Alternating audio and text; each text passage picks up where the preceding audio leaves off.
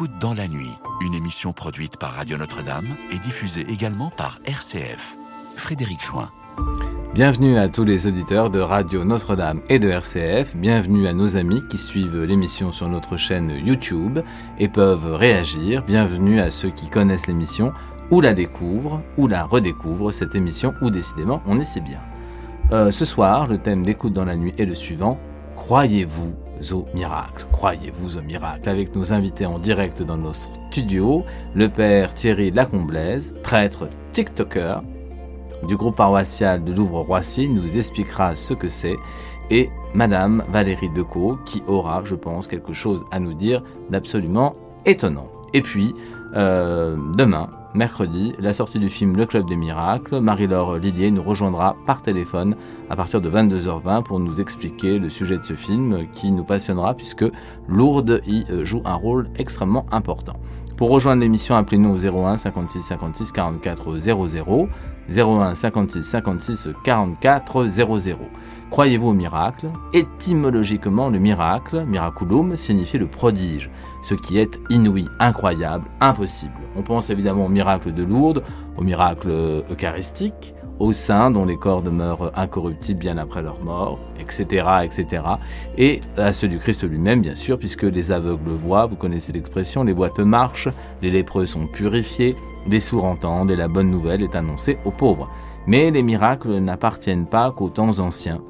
Très récemment, j'ai pu rencontrer Bernadette Moriot, la dernière miraculée de Lourdes, bien vivante, mais avant tout, un miracle de sobriété, Bernadette, de joie et d'humilité. D'ailleurs, je la salue ce soir, Bernadette Moriot. Et le plus prodigieux des miracles n'est-il pas finalement celui de la foi et celui de l'amour? Alors, tournons-nous vers nos invités. Euh, eh bien, on va commencer par Valérie, Valérie Déco. Valérie Déco, euh, expliquez-nous succinctement pourquoi vous êtes venue, et puis on donnera la parole au père, et ensuite on reviendra au témoignage de Valérie. Alors Valérie, vous êtes une mère de famille. Oui, je suis une mère de famille, donc épouse et mère, euh, mère de famille de, deux filles. Je suis depuis 24 ans au foyer. Et je suis venue ce soir vous témoigner de ma guérison miraculeuse. On peut dire ça. Donc, on garde ça pour tout à l'heure. Et le père Thierry euh, Lacomblaise, Thierry Louis ou, Thierry tout court Comme vous voulez. Comme on veut. Alors on dira Père Thierry. Euh, père Thierry, vous êtes TikToker. Alors expliquez à nos auditeurs ce que c'est que d'être TikToker. Alors euh, j'annonce euh, l'évangile, la bonne nouvelle par les réseaux sociaux et je pense que c'est important que l'on y soit. Mais je suis aussi avant tout curé de paroisse. Bien sûr. Et voilà, et donc euh, bah, pour parler des miracles, eh bien, on a eu euh, sur notre paroisse euh, une exposition sur les miracles eucharistiques, de Carlo Acutis pendant un mois qui ont eh bien, édifié nos paroissiens. De Carlo Acutis, vous vous rappelez le saint italien, saint italien le geek de Dieu en quelque sorte. Voilà, hein, c'est ça. Donc il, il, va bien avec ma deuxième mission sur les réseaux. Alors voilà, prêtre en paroisse et prêtre sur les réseaux sociaux, donc euh, peut-être que la paroisse devient un peu numérique aussi, on verra ça plus tard. Euh, notre chère amie euh, Valérie, alors dites-nous un peu d'abord, avant de parler de ce phénomène inouï, c'est incroyable, ce miracle, parlez-nous un peu de votre rencontre avec Dieu et du cheminement qui, qui a été finalement le cheminement d'une vie et qui vous a amené au fur et à mesure à, à cette rencontre avec Dieu, mais il y avait déjà beaucoup de signes euh, avant-coureurs de prodrome. Alors, 13 ans euh, plus tôt, alors 13 ans plus tôt, avant que cette maladie se déclare, j'ai découvert l'amour de Dieu et vécu une conversion euh, radicale. J'avais reçu la parole dans Marc 2, verset 22, un vin nouveau outre neuf, donc un appel décisif à changer de vie pour suivre le Christ j'ai abandonné, en fait, essayé d'abandonner ma, ma, volonté pour m'attacher à la volonté du Père vers un chemin de liberté intérieure. Des années de guérison intérieure ont été nécessaires pour vivre l'épreuve qui m'attendait.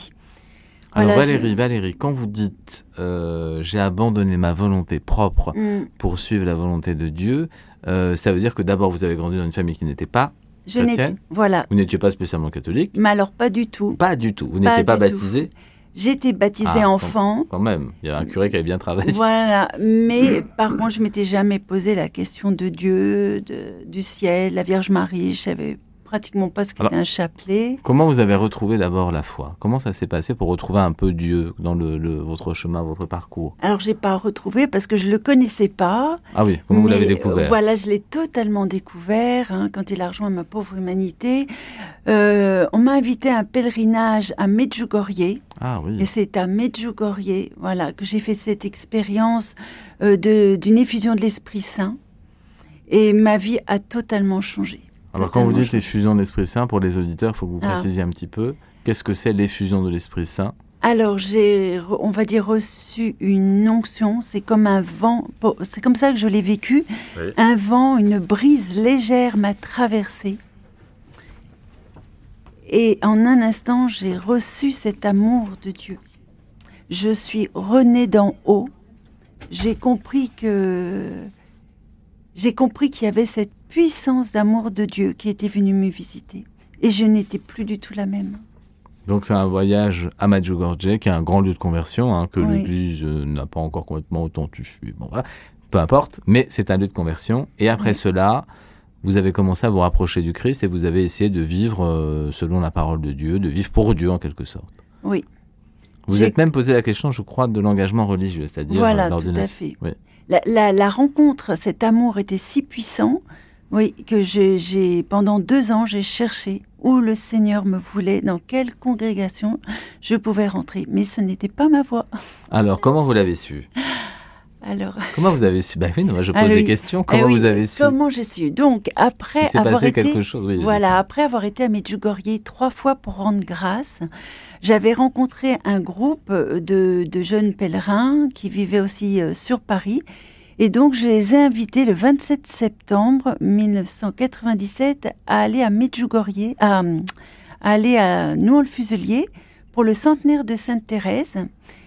Et donc, euh, nous étions 15, euh, voilà, euh, à ce, ce- ce rendez-vous, plus Oui. une personne, donc, qui est devenu mon époux, Louis, et avait été invité à nous rejoindre lors de ce pèlerinage. Et quand je l'ai vu, j'ai reçu voici celui qui sera son- euh, voici celui qui sera ton époux. Ça a été direct. Alors ça, c'est une vraie grâce alors. Mm. Mon père, est-ce que vous avez déjà entendu ce genre de témoignage? Je- C'est déjà un petit miracle hein, quand même. Oui, Alors. oui, non, mais euh, des, des rencontres euh, euh, comme ça qui se font et qui ne sont pas prévues, euh, ça arrive. Et c'est euh, c'est vrai que c'est une grâce. Et en plus, bah, vous avez euh, une relation, semble-t-il, privilégiée avec Dieu, Mm. puisque voilà, il vous, il vous Ah. guide ou- Mm. par votre ange ou peu importe, mais voilà, vous êtes guidé et vous répondez à cet appel. Donc c'est aussi quelque chose de beau parce que parfois, eh bien, on est guidé et on change de chemin et on va ailleurs parce qu'on se dit Oui. c'est pas pour moi. Mm. Mais vous avez euh, répondu à l'appel de Dieu et c'est quand même quelque chose de merveilleux, quoi. Alors après avoir répondu à cet appel et avoir découvert quel, est- quel allait être l'homme de votre vie en quelque sorte, Mhm. donc vous renoncez aux ordres Oui. parce que c'est pas là que Dieu vous attendait. Et puis il va y avoir une petite, euh, enfin pas une petite d'ailleurs, une grosse fêlure dans votre existence. Oui. On peut dire ça. Oui. On va- Oui. Et l'épreuve, la grande La épreuve. grande épreuve. Voilà, mais après euh, justement cette rencontre avec Dieu, j'ai aussi aussi eu des années de guérison intérieure et elles ont été vraiment nécessaires pour, pour, pour, euh, vivre l'épreuve qui m'attendait. Euh, oui, alors cette épreuve euh, était la maladie, l'handicap. Les... Lorsque les premières, en fait, quand j'ai commencé à être malade, quand les premières douleurs importantes sont apparues en 2008, j'ai dit à Jésus un soir euh, dans ma chambre en priant, Seigneur, quelles sont ces douleurs? Suis-je vraiment malade? Est-ce la tuile? Et Jésus m'a répondu en me donnant sa joie, une joie qui ne m'a plus quittée et qui me donnait sa force. Il m'a donné vraiment sa force par cette joie. Et grâce à elle, j'ai pu vivre dix ans sans baisser les bras, sans abandonner les miens, en me battant pour eux. Alors d'une certaine façon, la maladie arrive et grâce à la foi que vous aviez déjà reçue, notamment à Medjugorje, Mm. vous arrivez à vivre euh, cette maladie euh, sous le regard de Dieu, c'est-à-dire sans baisser les bras, en gardant le courage et en pensant que les choses finalement finiront par s'améliorer, c'est vrai? C'est vrai, je me suis dit aussi, Seigneur, tu as tellement souffert pour moi que j'unis toutes mes douleurs à tes grandes souffrances. Alors, avant de continuer, nous avons déjà un appel. Sandrine est au bout du fil. Sandrine Bon- bonsoir Frédéric. Bonsoir, Sandrine. à vos invités, bonsoir aux auditeurs, aux Bonsoir. auditrices. Alors euh, oui, moi je crois au miracle, oh oui. Ah, je crois en la présence Sandrine. du Seigneur, hein, oui. Le Seigneur m'a rejoint vraiment, c'est c'est- c'est c'est- c'est vrai que c'est des choses qui sont vraiment inexplicables, mais je vais essayer euh, à ma manière. hein. donc euh, voilà, sachez que j'ai une reconnaissance handicapée et pour moi c'est pas facile de passer ce soir, mais voilà, c'est la, c'est la volonté de Dieu. Le Seigneur veut qu'on témoigne, donc je vais essayer de, de m'exprimer comme je peux. hum. Alors, lors d'une veillée d'adoration, j'ai rencontré le Seigneur. C'était comme un dédoublement de la personne à la personne, quelque chose qui est venu à moi. Cette chose, pour l'instant, je vous dis cette chose, hein, parce que je ne savais pas ce que c'était. Donc, Mhm. cette chose était invisible, m'a enveloppée intérieurement, extérieurement. J'ai ressenti beaucoup d'amour, une sensation d'exaltation. J'étais comme envahie d'ivresse. Je ne pensais plus à rien, comme si tout était emporté autour de moi sur le moment même. J'avais l'impression d'avoir voyagé alors que cela n'a duré que quelques fractions de secondes. J'ai su plus tard que cette chose dont je n'avais pas connaissance était la présence même du Seigneur, la réponse à mes besoins et à mes larmes. J'ai reçu le corps du Christ pour la vie éternelle.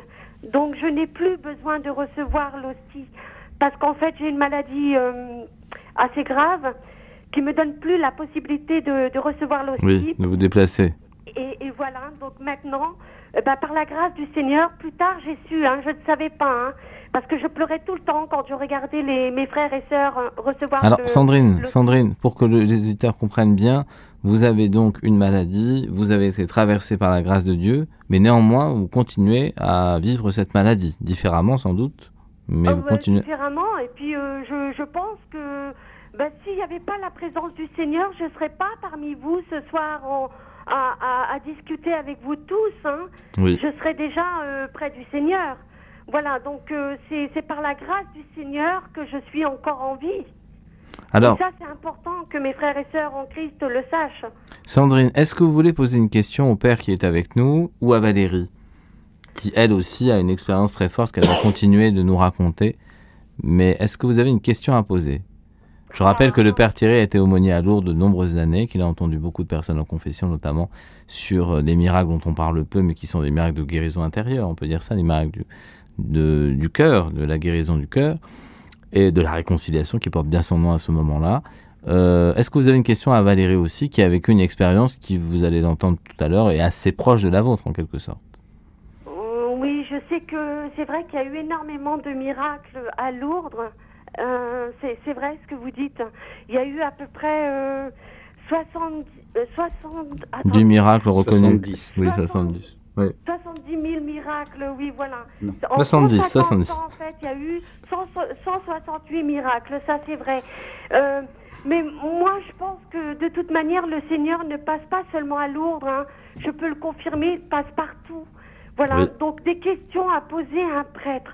Qu'est-ce que je pourrais lui poser comme question? Ah Vous bah, me ça, prenez à Sandrine. froid, là. Ah bah Sandrine, ça, je ne sais pas, c'est à vous. Peut-être que vous n'avez pas de questions à poser. Mais le père peut-être a des choses à vous dire. Père Thierry, oui. qu'est-ce que vous Oui, Pe- sans- Peut-être, mais j'ai aussi, aussi un, Ah. un message, si, si j'ai le temps, bien sûr, à passer Oui. à un nommé Gérard, euh, parce que je sais qu'il est en souffrance. Oui. Et le Seigneur me demande de lui dire la foi est la seule chose qui doit transcender la réalité. J'aimerais lui dire à Gérard, je sais que vous avez du mal, je sais que vous souffrez et que ce n'est pas facile de croire face aux personnes que nous avons en face de nous. Beaucoup ne peuvent pas comprendre la douleur de chacun d'entre nous, mais vous devez croire en celui qui est en cette personne et qui peut prier pour vous et qui peut vous sauver. Vous savez, Frédéric, Mhm. je ne connais pas le verset le plus long dans la Bible, mais je connais le tout petit verset en deux mots, et c'est celui-ci qui me rejoint le plus, c'est Jean 11, 35. Voilà. Et voilà, c'est tout ce que je peux lui dire à Gérard et de relire et de méditer. Je, je, demande à tous mes frères et sœurs de relire et de méditer la parole de Dieu. Jean 14, c'était sur le lundi 22 au soir. Et euh, voilà, priez beaucoup pour cette parole parce que le Seigneur vous donnera toutes les grâces dont vous avez besoin. Vraiment, il est là, il est vivant, il est parmi nous. Sandrine, on, on va donner la parole au Père Thierry qui peut-être aura une chose à vous dire sur euh, l'expérience qui a été la vôtre et puis sur les expériences qu'il a entendues tout au long de, ce n'est pas fini bien sûr, mais du service qu'il a rendu, notamment à Lourdes, aux fidèles. Alors, Père Thierry. Euh, je pense que euh, quand on est malade, on peut aussi demander, parce que vous dites que voilà l'Eucharistie, vous pouvez plus aller à l'église, etc. Mais vous pouvez néanmoins demander à un prêtre, demander à, à ce qu'il vienne vous voir, à ce que peut-être il vous donne le sacrement des malades qui est un sacrement qui est un don de Dieu. Le sacrement des malades, on l'oublie ou alors on, refuse de le recevoir en se disant c'est pour donner la mort. Et non, au contraire, c'est Dieu qui se rend présent et qui vous offre toute sa vie et son amour. Et je crois que c'est peut-être une chose que vous pourriez bah, demander, et puis demander aussi à votre ami qui n'hésite pas à le demander aux prêtres de la paroisse, qui se feront une joie, un plaisir, parce que c'est dans notre mission et euh, je pense que c'est là où le sacrement des malades vient vous apporter un réconfort et vous donner une force supplémentaire et une présence de Dieu dans votre vie. Ah oui, mais moi je ne refuse rien, hein, donc il n'y a pas de souci. Hein. Mais c'est vrai qu'on porte la communion aux malades, il faut quand même le rappeler, c'est quelque chose qui se fait assez régulièrement en paroisse, donc ça c'est très possible. C'est très possible pour vous. Non, non, mais moi je ne, je ne, suis fermée en rien, au contraire, hein, il n'y a pas de souci. Euh, si je dois le recevoir avec un très très grand plaisir, bien sûr. N'hésitez pas à le demander à votre paroisse et, je suis sûr que le prêtre, voilà, bah, oui, ça fera une joie de. Il, trouvera un, horaire qui vous convient et qui lui convient à lui aussi, parce que bah, voilà, mais euh, il sera euh, une joie de venir vous voir. je suis en chemin justement Voilà, pour, pour retourner dans une dans une église. Donc, euh, ben, au moment voulu, vous inquiétez pas, je, n'y manquerai pas. Merci euh, Valérie d'avoir appelé. Merci infiniment. À très bientôt. À très bientôt. Au revoir. Nous allons déjà écouter notre première pause musicale. Il y a deux pauses musicales, vous le savez, qui rythment l'émission pour les pour une heure. Deux pauses musicales de l'heure, deux à l'heure si vous voulez. deux pauses musicales de l'heure. Donc nous allons entendre Ma Montagna, c'est un chant euh, extrêmement dynamique qui nous vient d'Afrique et le nom de ce titre, c'est Appelez-moi Miracle. Maman, Tania, appelez-moi Miracle. Écoute dans la nuit, une émission produite par Radio Notre-Dame et diffusée également par RCF. Je déclare au nom de Jésus-Christ que ton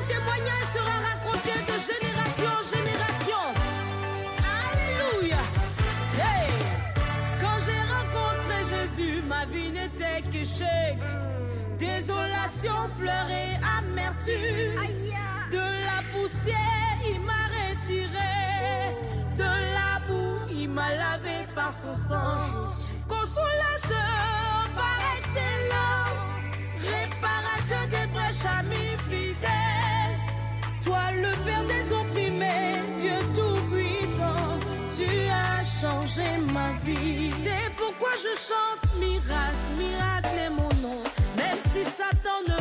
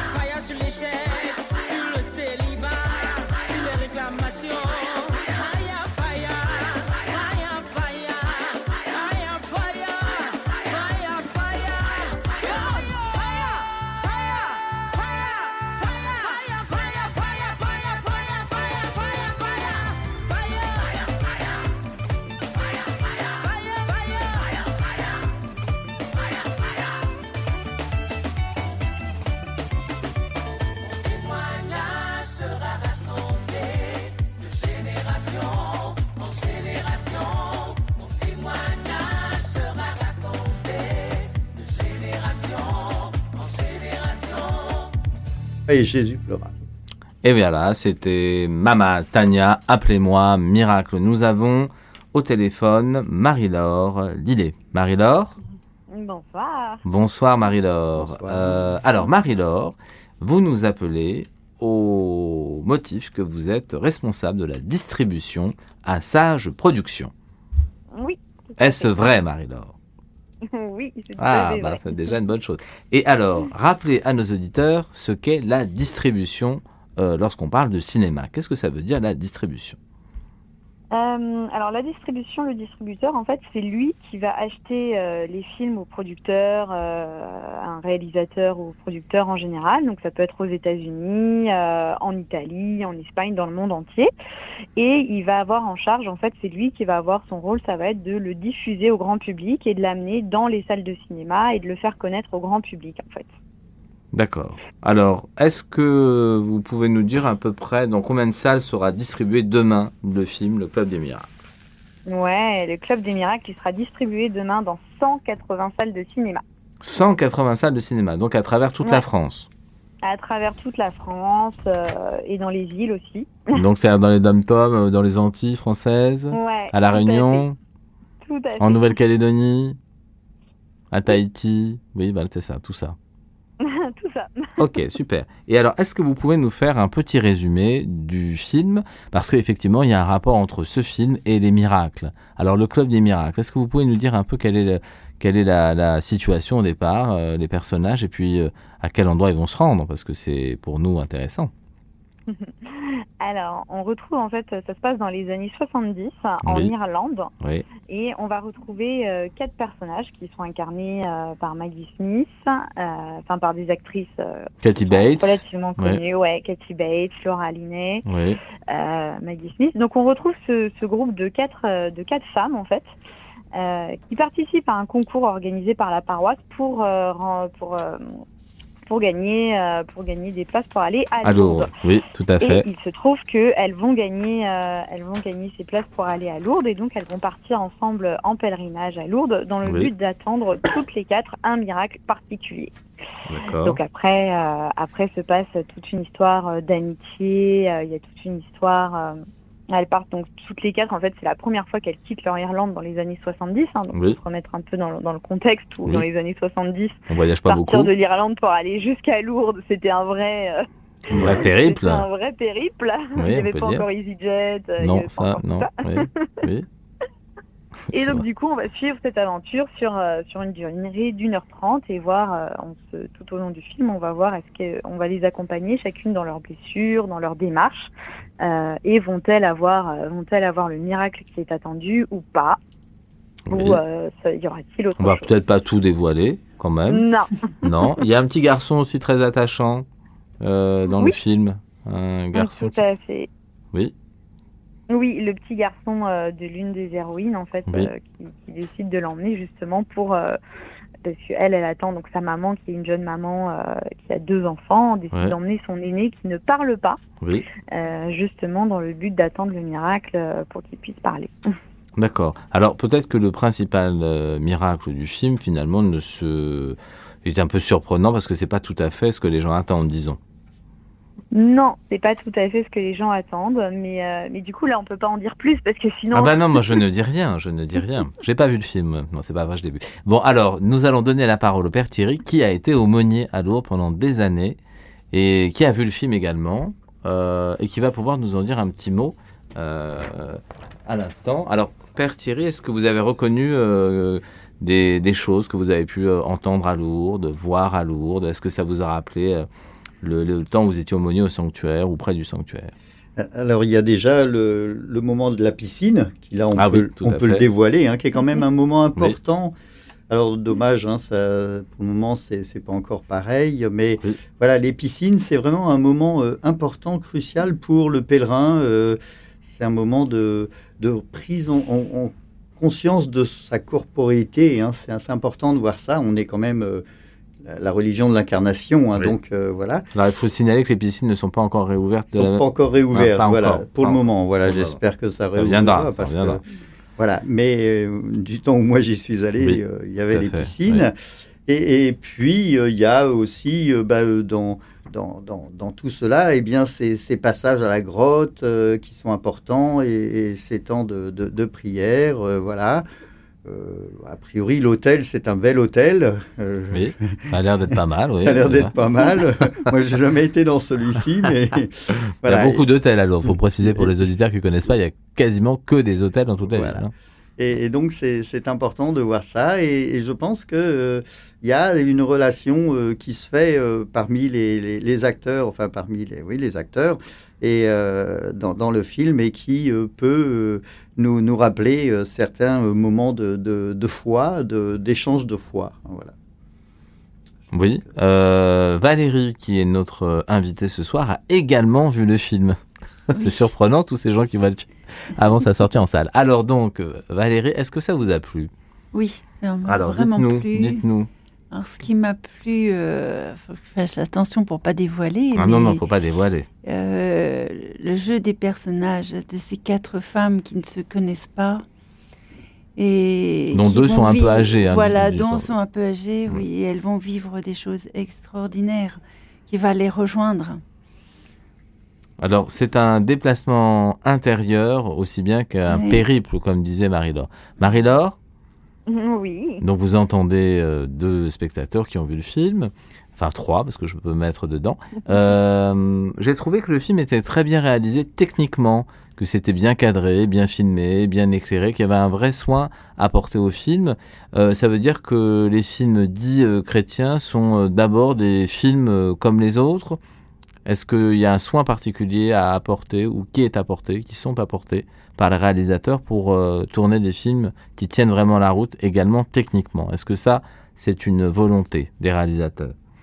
Alors, je ne saurais pas dire si c'est une volonté. En tout cas, nous, on- quand on essaye de trouver des films, on essaye de chercher euh, un petit peu, effectivement, ce- cet aspect euh, artistique et cet aspect, cet aspect qui nous touche. On est les premiers, euh, quand on découvre un film, on est les premiers à les voir et on, est, euh, on aime le cinéma Oui, autant que, euh, que les personnes euh, à qui, on va, qui vont le découvrir demain. Et du coup, euh, je parlais notamment effectivement sur le Club des Miracles. Moi, c'est quelque chose qui m'avait beaucoup touché. C'était euh, ces couleurs, l'ambiance irlandaise qu'on Mhm. ressentait. euh, Un grand travail de enfin, décor, le, hein, le chef décorateur peut, peut être salué. Il y a un beau travail de reconstitution historique, même si c'est de l'histoire proche. Euh, il y a un soin qui est apporté sur, euh, euh, bah, je sais pas moi, les décors, l'hôtel, les vêtements des comédiennes, jusqu'aux véhicules, les cars Mhm. par exemple, hein, vous avez remarqué. Donc il y a un vrai travail de reconstitution qu'il faut souligner quand même. Sans que ce soit un film Ouais. historique, mais il y a quand même une ambiance. mm, non, non, tout à fait. Et, euh, et ça, c'est quelque chose qui personnellement, moi, m'avait m'a beaucoup touché euh, lorsque j'ai vu le film la première fois, en fait. Est-ce que euh, Sage euh, Production euh, a une mission? Est-ce qu'il y a une lettre de mission qui a été donnée au directeur de Sage Production pour distribuer des films chrétiens? Est-ce que c'est l'objectif clair de distribuer des films qui sont des films qui portent à l'évangile? Est-ce que les personnes qui travaillent à Sage Production sont aussi des personnes qui veulent que la foi chrétienne se diffuse? Est-ce que c'est clair ça pour vous? Ou est-ce que vous êtes une boîte de production qui fait un peu de cinéma chrétien? Non, non, non. La mission de Sage, euh, c'est vraiment d'évangéliser et euh, de porter à l'écran et de porter, euh, de porter au monde entier le, le message de Jésus par des œuvres cinématographiques, aussi bien de séries que des Ah oui. films, que des dessins animés. Oui. Après de là, il me semble pas qu'on ait eu, il me semble pas que le fondateur Hubert de Torcy ait reçu une lettre de mission. Ah, Mais pas de lettre de cas, mission de l'évêque, oui. Non, je- il me semble pas, mais On lui après, demandera, on le fera venir, on lui demandera, oui. Voilà. Oui, on lui demandera. Mais, euh, mais après, il est certain que quand, euh, quand on travaille chez Sage, en fait, euh, la, la mission qui nous touche, c'est l'évangélisation. On est tous, euh, on est tous empreints de ça. je pense que c'est très compliqué de, de travailler à cette mission si, euh, si, si on n'est pas, si on n'est pas convaincu par ce qu'on fait. Est-ce que, est-ce que vous avez euh, un film euh, qui, ces derniers mois, dans votre maison de production, a été un grand succès, dont les gens ont, ont parlé beaucoup et que les gens ont aimé?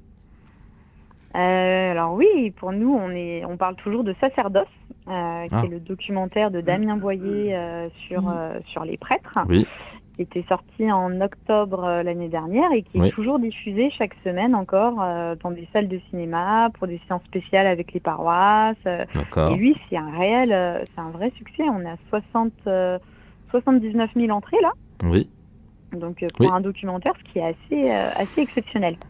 c'est déjà un gros succès pour un documentaire, effectivement. Est-ce qu'il y a eu des films qui ont marqué aussi la, la production ces derniers temps? Est-ce que vous avez fait, par exemple, des films historiques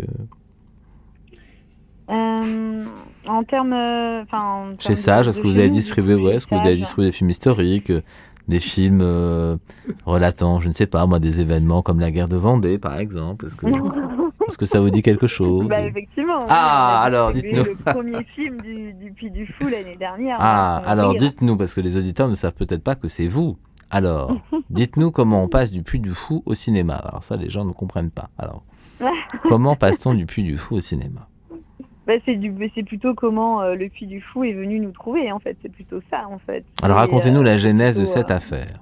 Parce que ça, ça a été alors, un grand genèse, succès quand même. pas- On, peut dire que c'était un grand pas succès. là à, à la genèse, mais, Bon. mais comme tout projet en France, en fait, il y a des, donc, des producteurs et des réalisateurs Oui, qui ont des projets et qui vont aller chercher des financements, qui vont aller toquer à des portes. Oui, Et du coup, c'est ce qui s'est passé pour le Puy du Fou, qui avait un, un projet de réalisation de film, oui, euh, qui a monté donc ce, ce film sur euh, sur la guerre de Vendée Oui. et qui euh, est allé chercher des distributeurs pour pour pouvoir distribuer ce film. Et donc c'est ce qui s'est passé. Et nous, on a dit bah oui, tout à fait, ça nous paraissait cohérent par rapport à l'histoire de France et par rapport et par rapport à l'histoire de la religion et à ce qui s'est passé et à ce qui s'est passé lors des guerres de Vendée. Et c'est pour ça que pour nous, ça nous semblait important de, de, de partir sur ce film-là et, euh, et de le porter à- au grand écran. Combien de spectateurs pour ce film Euh, France. 310 000. 310 000. Ça, On peut dire que c'est un gros succès. C'était peut-être même un des gros succès de l'année, non 310 000. Non, non, c'est Quand même gentil, pas. mais... Quand même pas. En tout cas, dans les dix premiers, peut-être. Non, non. Non Non plus. 15 Non. 15 Dans les films, euh, sur les films français. On va dire sur les films français, oui, peut-être, je pense. Sur les films français, on était 32e. Ah, d'accord. Donc, mais c'est et en déjà- fait, euh, pour, euh, pour donner une idée, pour, une- pour donner une idée, on se rend pas compte à quel point le, le cinéma c'est une, machine qui va très très vite, à quel Oui. point il faut aller voir les films dès qu'ils sortent Oui. en salle le mercredi. Oui. Et pas que mercredi, demain, euh, il Ah y oui. a 14 films qui sortent au cinéma. 14 nouveaux films, plus les 14 de la semaine dernière, plus les 14 d'il y a deux semaines, plus les films qui sont encore euh, à l'affiche depuis le mois de décembre et qui cartonnent, euh, qui font encore des entrées. Bon, pour faire un gros ça, succès, il faut que ça, voilà, il faut que ça marche tout de suite très fort. Ah, il ça. faut que ça marche tout de suite parce que la semaine prochaine, il y a 17 nouveaux films qui vont sortir et qui vont pousser euh, ceux qui ne marchent pas malheureusement Vers la sortie. vers la sortie directement. Aujourd'hui, c'est vraiment, c'est vraiment un marché qui est très très sélectif, d'autant avec la concurrence des plateformes et Alors, est-ce que le télé. film sera diffusé également euh, plus tard sur des plateformes? Est-ce qu'on pourra le retrouver euh, Est-ce que Sage a une plateforme? Est-ce que comment ça se passe? Oui, bah, Ah, tout bah à oui. fait. On a, on a une plateforme Sage Plus Oui. qui est l'équivalent euh, comme Netflix ou Amazon sur lequel vous pouvez soit vous abonner, soit Oui. louer ou acheter le film qui vous intéresse si c'est seulement un film spécifique qui vous intéresse. Et Alors- dessus, vous allez pouvoir retrouver tous les films de Sage,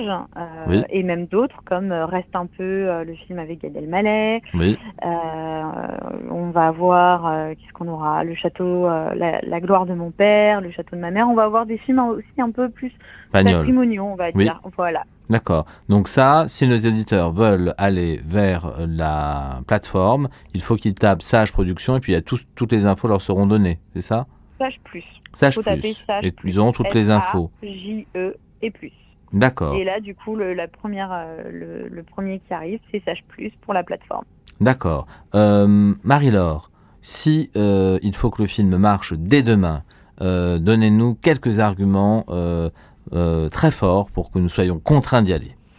Qu'est-ce qui fait qu'on Quelques va arguments. quelques arguments, deux ou trois, ça ira, pour nous pour nous dire qu'il faut absolument qu'on y aille. En dehors du À La popcorn. semaine... la semaine prochaine, il y sera peut-être plus. Oh non, ne dites pas ça, ça va être un succès. Alors, qu'est-ce qui peut être euh, extrêmement attachant, extrêmement pour nos pour nos auditeurs, qu'est-ce qui peut nous motiver pour aller voir ce film? Euh, c'est un film où on peut emmener euh, sa voisine, sa cousine. C'est un film vraiment avec un casting. euh, Maggie Smith, c'est l'actrice pour ceux qui ne connaissent pas forcément. C'est elle qui a joué. elle a une elle a une longue carrière d'actrice. Enfin, moi, je, je suis une fan de, de Maggie Smith. D'accord. Alors Euh, déjà, on peut y aller parce que le, le jeu des acteurs est assez, assez extraordinaire. Des vraies actrices. Un quatuor d'actrices, c'est pas souvent au cinéma. Donc quatre rôles féminins très forts, on peut le dire ça. Tout à fait. Tout à fait. Deux, c'est un film grand public, on peut y aller en famille de 7 à 77 ans. Voilà. Pas de violence, pas de Tom Cruise, rien de ce genre. pas d'explosion, pas de tir, pas d'hélicoptère. voilà. Donc ça, c'est bien. Ensuite, Non, c'est ça. Et puis c'est une histoire d'amitié, c'est une histoire de vie où chacun peut se retrouver dans chaque personnage. Chaque personnage en fait a son histoire oui, et, euh, et on peut à, à- à chaque moment en fait, euh, comme le disait, euh, comme le disait tout à l'heure Valérie, oui, euh, on peut à chaque moment être retrouvé et rejoint par ces personnages euh, où, où qui, enfin où qu'on puisse être Ouais. euh, dans notre vie. En fait. quelles que soient nos situations de vie, on peut se retrouver dans ces personnages. Euh, Lourdes aussi, ça c'est un argument pour les auditeurs qui connaîtraient pas tout à fait Lourdes ou pas très bien. C'est une manière de redécouvrir l'importance de Sanctuaire. Oui, tout à fait. Et puis j'étais en train de penser, euh, Ah. même, euh, même les maris peuvent se retrouver dedans, puisqu'il y a Mm. des personnages, les maris ont un rôle aussi dedans. Donc. Oui, oui, oui, c'est vrai. Et ça, ça donne à, à penser que toutes les familles euh, sont concernées par euh, cette présence, par ce, ce miracle qui revêt des formes différentes euh, au cours du film, bien sûr. Il y a un retour en Irlande aussi, à la fin du Il y a film. le retour en Irlande. Il y a le retour en fait. Donc l'Irlande est une patrie de foi, on le sait, mais c'est aussi une manière de redécouvrir l'Irlande euh, d'une manière un peu, euh, un peu nouvelle, même si on est euh, transporté dans un, un passé qui n'est pas si lointain. Voilà Marie-Laure, je vais devoir vous laisser. Eh ben, merci. Merci à vous de nous avoir rejoints et puis une longue vie au Club des Miracles au cinéma où tous nos auditeurs vont se précipiter dès demain. Merci beaucoup.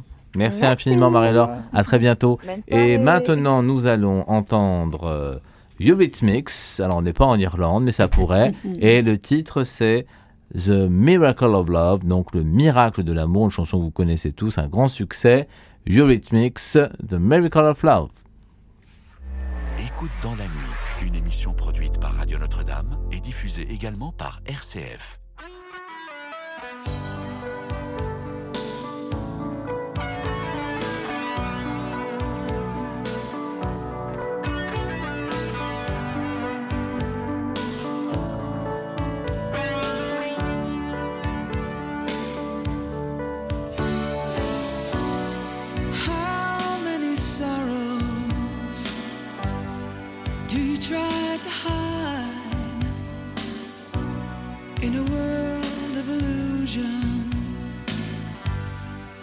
every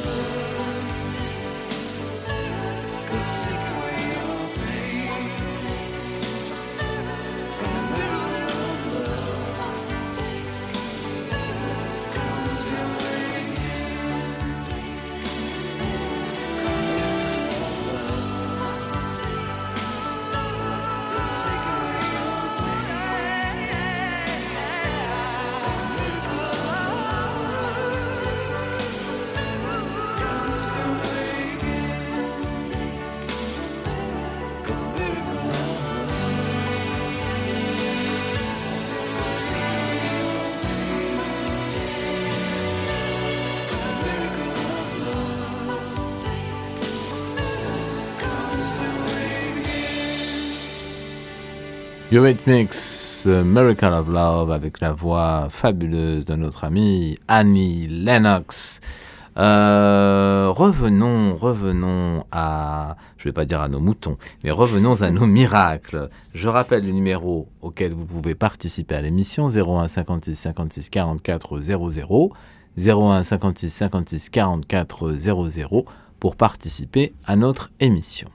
Alors, ce soir, nous avons deux invités en plateau, en direct. Pierre Thierry Lacomblaise, prêtre TikToker du groupe paroissial euh, de Louvre-Roissy. Euh, il nous expliquera aussi un petit peu euh, ce qui se passe dans les réseaux sociaux, dans cette paroisse numérique qui voyage grâce à ces réseaux sociaux et à, tous ces nouveaux modes d'expression et de communication. Et puis, nous allons donner à l'instant la, la, parole à Valérie Decaux, qui commençait avant euh, les pauses musicales et le petit temps de promotion que nous avons accordé au Club des Miracles, qui nous parlait de son histoire et puis euh, de la fêlure dans son existence liée à la maladie et ensuite au sortir de la maladie. Alors rappelez-nous Valérie et reprenons le récit. Où en étions-nous? Alors j'ai été en train de vous expliquer que quand toutes euh, ces douleurs sont apparues, un soir dans ma chambre j'ai prié et j'ai demandé au Seigneur quelles sont ces douleurs, suis-je vraiment malade, est-ce la tuile Jésus? Et le Seigneur m'a répondu par sa joie, une joie qui ne m'a jamais plus quittée, qui est devenue ma force. Et c'est grâce à elle que j'ai pu vivre euh, ces dix années d'épreuves sans baisser les bras, sans abandonner les miens, me battons aussi pour eux, parce qu'il a fallu voilà, se battre. Alors Valérie, dites-nous, pour les auditeurs, euh, ça a l'air contradictoire de se dire, tiens, je suis très malade et en même temps, je suis très joyeux. Comment exprimer ça? C'est-à-dire, c'est la joie de Dieu qui vous touche, indépendamment de ce que vous vivez. Ça n'enlève pas la souffrance. Comment, mm. comment on peut essayer d'expliquer C'est une joie qui vous surprend, en fait, c'est ça? C'est une joie glorieuse, c'est sa joie sa joie qui m'a donné sa force. C'est une, vraiment une grâce immense qu'il m'a fait, voilà, pour vivre cette épreuve. Et ça ne m'a pas empêché, non. Bien sûr, je, souffrais beaucoup. Je suis allée voir les médecins pour, euh, pour avoir des, un soulagement, un traitement. Et, et, en fait, comme on ne, au départ, on ne savait pas du tout ce que j'avais, donc j'ai j'étais huit ans en errance euh, médicale, jusqu'un jour, il y a un médecin euh, qui a pensé à la maladie de Lyme. On a fait les tests et effectivement, c'était la maladie de Lyme. Donc, euh, la maladie de Lyme, c'est une maladie qui est insidieuse, c'est une piqûre par un tic. Euh, cette maladie, cette bactérie peut être endormie dans votre corps pendant des années et se réveiller. Ça a été mon cas. J'ai eu une simple intervention, une hernie inguinale. Et à la suite de, de cette intervention, j'aurais dû me sentir bien. Et moi, au bout d'une semaine, j'ai commencé à avoir de multiples douleurs articulaires, musculaires, qui variaient en intensité. J'avais un florilège de d'autres symptômes et hum, qui m'emmenaient jusqu'à l'handicap en fait. Euh, vous aviez une capacité à vous déplacer qui était plus ou moins réduite, très réduite? Oui, j'ai commencé à avoir euh, des douleurs dans une jambe qui donc il a fallu adopter la première canne, puis la deuxième canne. J'avais en fait un handicap comme des personnes qui ont une sclérose en plaques et les muscles devenaient de plus en plus atrophiés et ne en fait ne supportaient plus le bassin. Donc j'avais le bassin qui partait sur la gauche et les jambes qui se croisaient. Donc bien sûr, il a fallu que je, je marche avec deux cannes. Donc c'était très très difficile. Oui, c'était très, difficile. Douloureux. Très euh, douloureux. Dans votre famille, comment, comment vos enfants, votre mari ont, vécu cette épreuve de vous voir d'une certaine manière un peu décliner Oui. Euh, oui. Maladie un peu dégénérative. Oui, tout à fait. Alors tout au départ, euh, quand la maladie a commencé, notre aînée, Soline, avait 7 ans, Aliénor avait 5 ans. Et donc, il y a, par, il y a des moments où voilà, il, il fallait qu'il m'aide à m'habiller. Donc euh, ça a été aussi euh, une souffrance pour eux, puisqu'on ne savait pas du tout ce que j'avais. Euh, même quand nous partions en vacances, il fallait qu'on trouve des lieux où je pouvais un petit peu participer. Mais mmh. c'est vrai que les lieux de vacances étaient un lieu de souffrance parce que je les voyais partir à trois, même si moi je l'offrais, eux le vivaient très mal. Alors à quel moment les choses ont basculé? Alors. Parce qu'à un moment donné, ça bascule. Oui. Alors dites-nous. Alors, vous, d'accord. Sans antisèche. Oui, mais ce que je voudrais vous dire aussi, c'est que j'avais reçu cette parole Ma grâce te suffit, car ma puissance se déploie dans la faiblesse. 1 Corinthiens 9.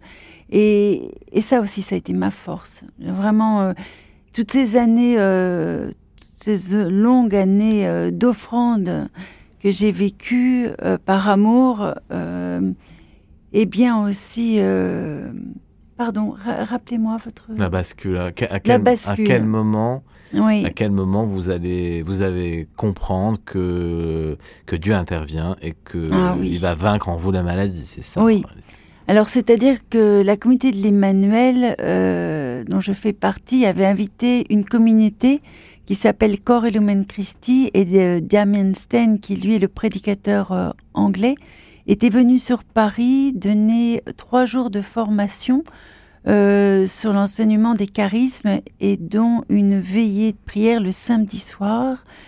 Alors moi j'avais mis tout en œuvre et bien sûr avec la Providence, euh, j'avais décidé d'aller à cette soirée pour une amie André, voilà, qui est en chaise roulante, qui est toujours en chaise roulante. Et je, je voulais vraiment que André euh, puisse être miraculé. Et donc nous sommes rendus à la soirée euh, à Neuilly, donc c'était dans un, le théâtre de Neuilly, il avait une capacité de 800 personnes, donc c'était international. Et ce soir-là, Damien Stein, euh, je ne vais pas tout vous relater, c'était très long, mais à un moment donné, il va nous demander de nous mettre en binôme. Et donc, euh, je vais recevoir la prière et ceux qui reçoivent la prière doivent fermer les yeux. Et quand ce monsieur à côté de moi a commencé à prier, j'ai senti une chaleur me visiter tout au long de la colonne vertébrale. J'ai senti pour moi, c'était les bras de Jésus, hein, puisque ce monsieur me tenait pas. Et j'ai senti euh, des choses très étonnantes dans les jambes. J'avais des jambes qui reprenaient vie. Moi, pourtant, mes jambes étaient enfermées dans des étaux. Je les sentais légères.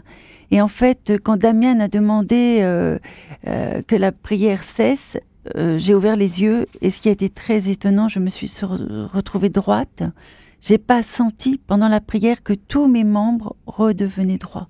Et j'ai été très choquée, donc je suis, je me suis assise, voilà, je- choquée quoi.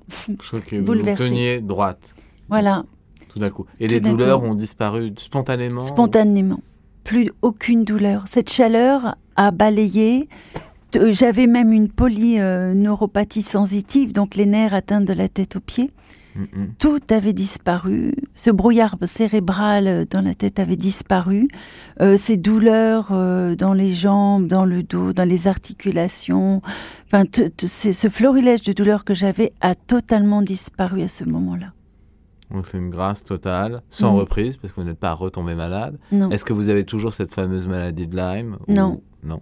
non. Pour moi, c'est impossible que je puisse l'avoir après les douleurs. euh, Que vous aviez Oui, euh, oui. vécu. Quelle a été la ré- réaction de vos enfants, par exemple, face à cette, euh, cette inouïe de Dieu, disons? Oui, alors Allié- Soline, d'abord Soline, euh, ce soir-là, je suis allée la chercher dans la famille euh, chez qui elle gardait les, les enfants.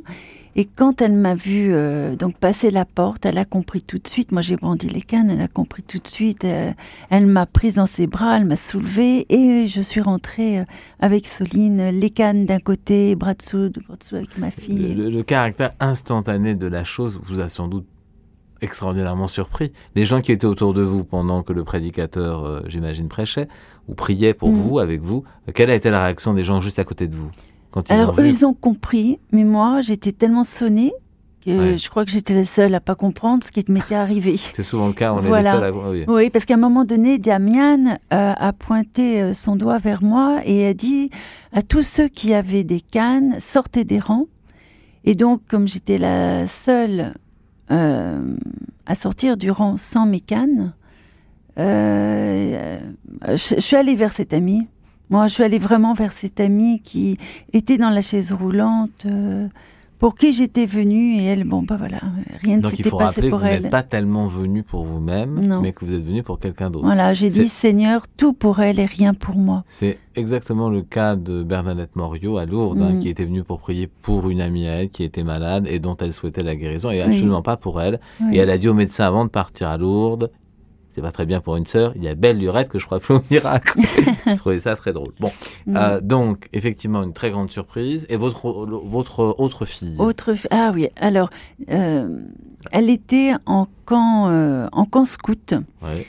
et quand mon époux est allé rechercher notre fille, Oui. Elle demandait à son papa ce qui s'était passé. Elle attendait quand même peut-être encore quelque chose parce que trois semaines auparavant, sa marraine m'avait demandé de venir la rejoindre à Saint-Nicolas-des-Champs Ah pour oui, prier pour voilà pour, de, euh, voilà. guérison aussi à Paris. Oui, Mm. un lieu de miracle Pour- de guérison. ouais. Voilà, pour l'un de ses enfants qui était aussi euh, malade.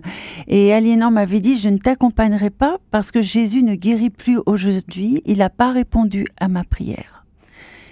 Mais quand euh, Louis est allé chercher Aliénor, je pense que quelque, fond- part au fond d'elle, elle avait encore euh, une certaine espérance.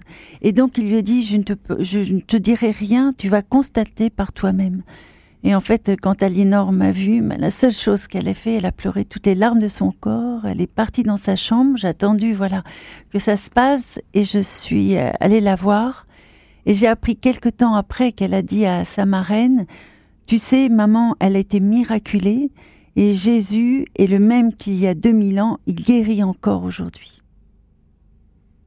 Ben, ça, c'est un très très beau témoignage. Mm. C'est très bien résumé. Comme souvent, les enfants savent résumer le- l'extraordinaire euh, de Mm. Dieu. Mon père, qu'est-ce que ça vous inspire, Alors, ce beau témoignage? il y a, y a- y a une chose importante, Oui. c'est la joie que vous avez ressentie, c'est des fruits de l'esprit. C'est dans la lettre aux Galates, hein, ça fait partie des fruits de l'esprit. Et je pense que, euh, voilà, Dieu vous envoyait l'esprit pour vous apaiser, pour vous préparer peut-être à, à ce miracle que vous avez reçu. Voilà, je pense que Dieu sait nous prendre comme il faut, de, doucement, mais euh, sûrement il nous accueille et il nous accompagne. Alors, on entend déjà les notes du générique qui va Voilà. marquer euh, la coupure méridienne de notre émission. Si vous voulez nous rejoindre, 01 56 44 00, 01 56 56 44 00. Le thème de l'émission ce soir, croyez-vous au miracle? Après ce magnifique témoignage que euh, nous a partagé Valérie, nous allons entrer dans la deuxième heure de notre émission. À tout de suite.